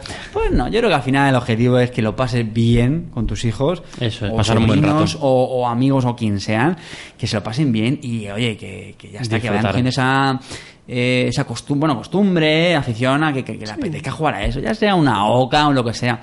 Y son cosas como sentarse cuando son niños pequeños y hacer una actividad sentado durante más Sí. de 10 minutos. Sí, sí, sí. Al final los niños lo que buscan es pasar tiempo con sus padres. Eso es. está. Yo, lo que decías, o sea, los míos ya, ya están más, la mayor ya está, bueno, los niños están más creciditos, ya tienen 14 años, 12 años, y hablando con ellos, los mejores recuerdos que tienen de su niñez es cuando nos sentamos, nos sentábamos toda la familia en torno a la mesa a jugar a, a algo, al Catán, hace muchos años, al Celestia, lo, lo que sea. Son los mejores recuerdos que ahora les está quedando. O sea, eso es que no tiene es precio. impagable. Y, y una cosita que quería comentar, ¿vale? Muy rápido. Eh, este ha sido mi plan malvado, ¿vale? El unicornio de Destello, que lo recomiendo. Pero quería comentar una pequeña anécdota. Es que justo como Miguel ha hablado del, del grande en, en la mesa de pruebas, el juego que más le gusta a mi hija Paula es el grande. ¿Y ¿Ah, sabéis sí? por qué? ¿Sabéis lo que hace? El castillo. Coge la torre, claro, la mía es la edición. Es que no está la. No, la edición de cartón, ¿no? La edición esta última de Vivir. Sí, está en la torre, ¿no? Yo, Sí, no- ah, sí, yo, sí. juego- yo tengo Bueno, la de Gabinete es de Lúdico, madera. que es la que está aquí, que es de cartón. Yo Bueno, creo que, que para esa es que no mejor. conozcáis, el grande tiene una torre de madera, ¿vale? Que está hueca y una de las mecánicas es meter cubitos. Además, los cubitos de esta edición son muy, muy chulos, son muy grandes, son muy, color- muy coloridos. Bueno, pues a ella le encanta. Lo que hacemos es sacar las cartas estas de. Que salen el número de, de cubos que vas a jugar. Y entonces sacamos la carta y aparecen tres. Pues ella coge sus tres cubitos y los mete en la torre. Venga, papá, te toca a ti ahora. O, o dos. Pues cojo mis dos cubitos y los meto. Y así nos tiramos como 10 minutos.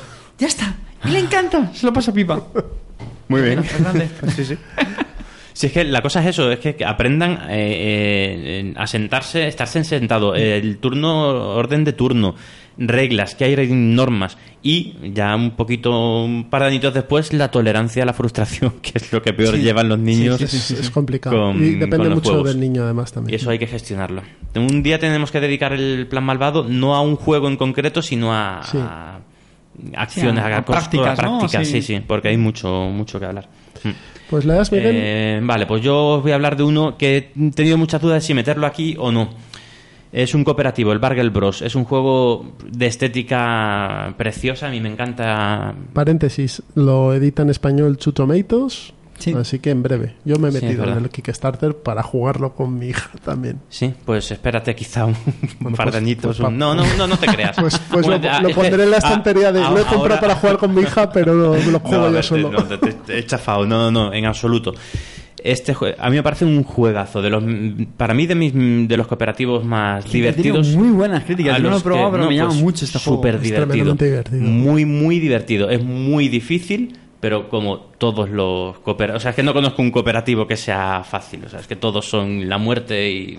Bueno, pues este, este lo que tiene. El, defe- el único defecto que le veo es que tiene, un, tiene efecto líder, como muchos otros juegos. Efecto líder. Eso los niños lo llevan regular, porque en cuanto ven que después de dos turnos lo que hacen ellos es lo que tú le vas diciendo, mm, ya se quieren levantar y quieren... Así que si jugáis este juego, eh, olvidaos del efecto líder.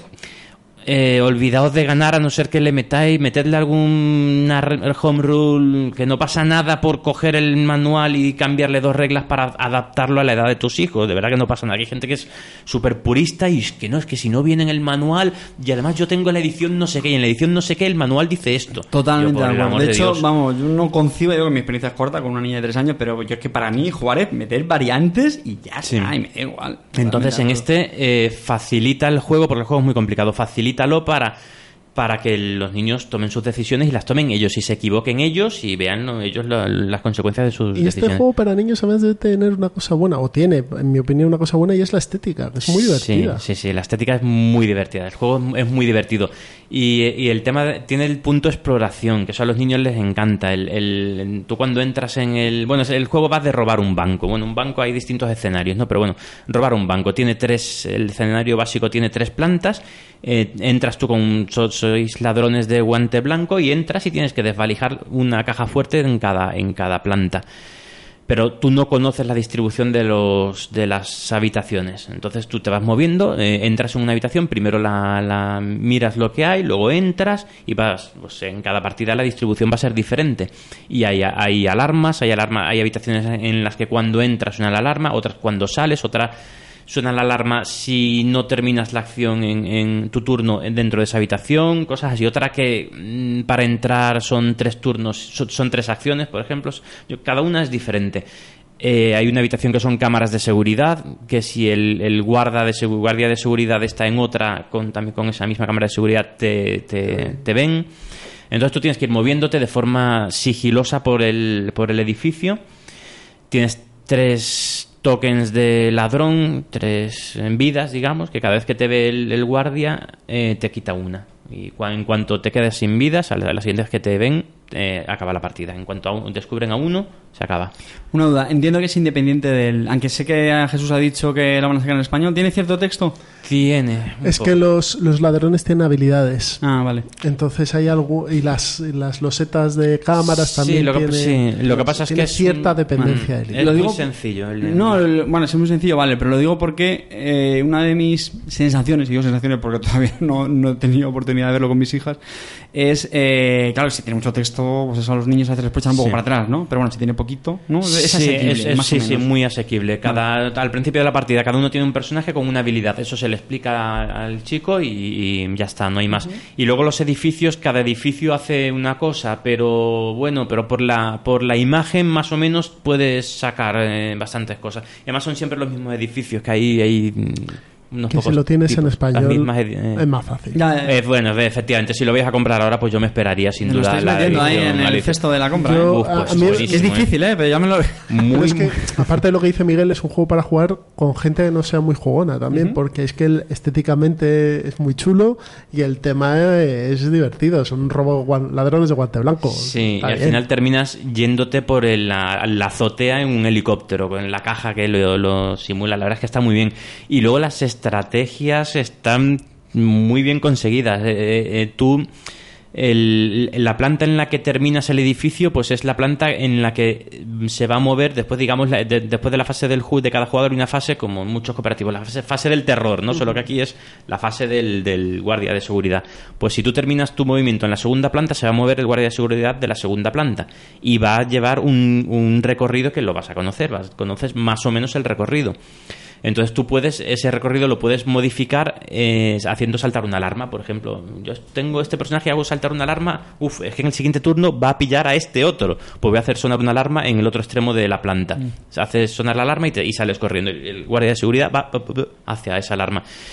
Esa estrategia a, los niños cuando lo ven les encanta. Y otra cosa, eh, por ejemplo, el, el esconderse. Es decir, en mi turno eh, es que como termine en esta planta, eh, la cago porque van a descubrir a no sé quién. Así que simplemente me voy a mover de planta para que se mueva el guardia de seguridad de la otra planta. Ya está, ese, tu turno consiste en agacharte, meterte en la una bola. Y, y- y los niños eso lo ven. No, no, me- papá, me voy, me voy a ir a la planta de arriba porque si no te pillan.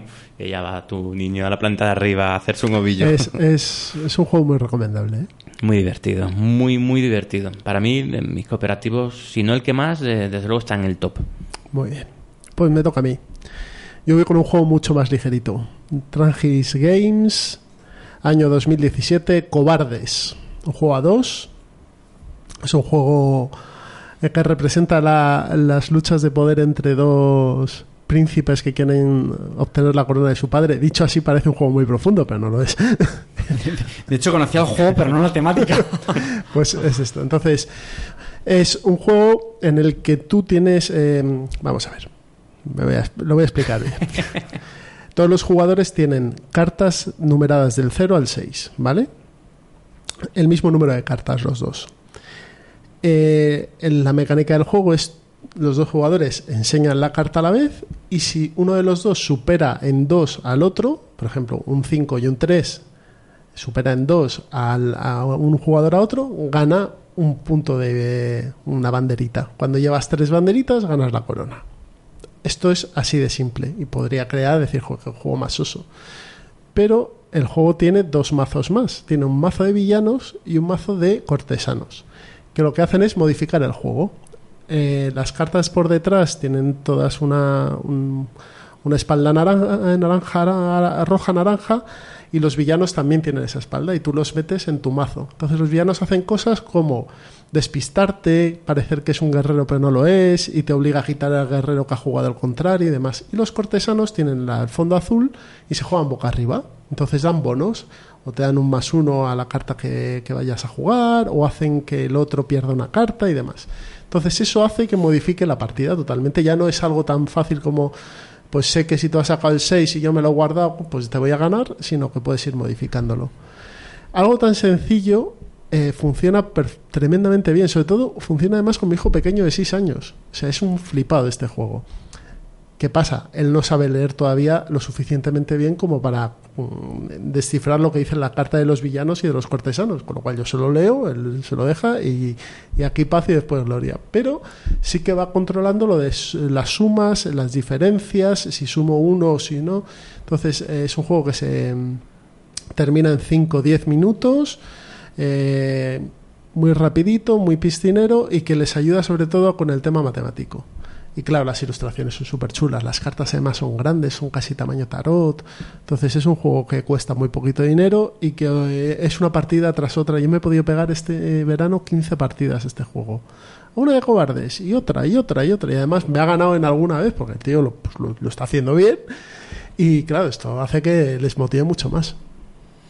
Y eso yo creo que también es interesante, ¿no? A veces el- lo que aportan los juegos en disciplina, pues, tú has dicho, ¿no? En matemáticas y cosas así. eh, en pensamiento muy abstracto, sí, muy les, les conviene muy bien.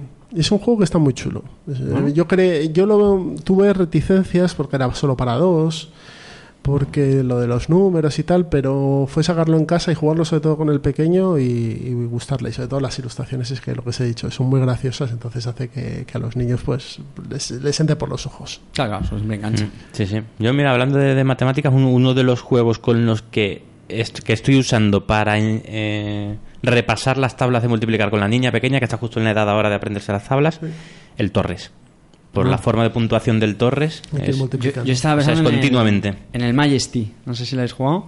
Ese, Que ese- ese salió el año pasado, en ¿no? un Hansing Glue, que yo reconozco que lo jugué en ese y me quedé, vamos, muy frío. Dije, "Ugh". y mira que me gustan los juegos ligeritos, pero yo qué sé, no me, no me entro. Y es precioso, el juego es precioso. Pero, joder, macho, la verdad es que funciona de maravilla. Porque es mucho de. Pues si tienes tres cartas, multiplicas por tres, patatín, patatán. Y igual, suma, multiplicas y, y me lo recordarán también. Es muy recomendable también, ¿eh? el Majesty. Pues esto han sido Eh, ¿Unicornio es tuyo? Bargel Bros. y Cobardes, una nueva edición del Plan Malvado. Y muchas gracias David por acompañarnos hoy, por iluminarnos con el Twilight Struggle y esperamos tenerte aquí otra vez. Hablando, hablando de algo que no conozcas, para hacerte sufrir un poco. ¿No querías tensión? Pues Oye, un absoluto placer, de verdad, muchísimas gracias, me hace mucha ilusión. Además, grabar en físico como estamos, aquí encima en Sí, Reino sí, del Norte, en mi pueblo, mejor. en Alcobendas, que yo soy muy chauvinista de, de mi pueblo, de Alcobendas. Y, y de verdad, me lo he pasado genial, pero no ha sido muy pesado. Espero no haber dicho demasiadas veces la palabra tensión. y, y nada, que por supuesto, repetimos cuando, cuando queráis. ¿eh? Y como Muy ha dicho. David, nosotros estamos hoy aquí en Reino del Norte, en Alcobendas. Ya sabéis que podéis consultar información en el foro o en, en, eh, reinodelnorte.com. Y bueno, eh, sois bienvenidos, os enseñamos el club y si os queréis apuntar, pues bienvenidos. Eh, siempre, es, siempre es bueno tener un club eh, para jugar a todo lo que quieras. Son muy majos, doy fe.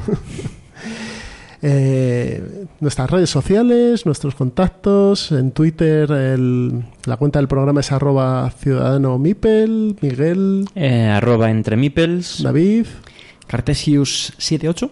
arroba cartesius78, la mía es arroba ciudadano pinzas y en la descripción del programa y en, la- y en Twitter os vamos a poner el resto de, de enlaces porque ya tenemos tantos que es que me aburre decirlos.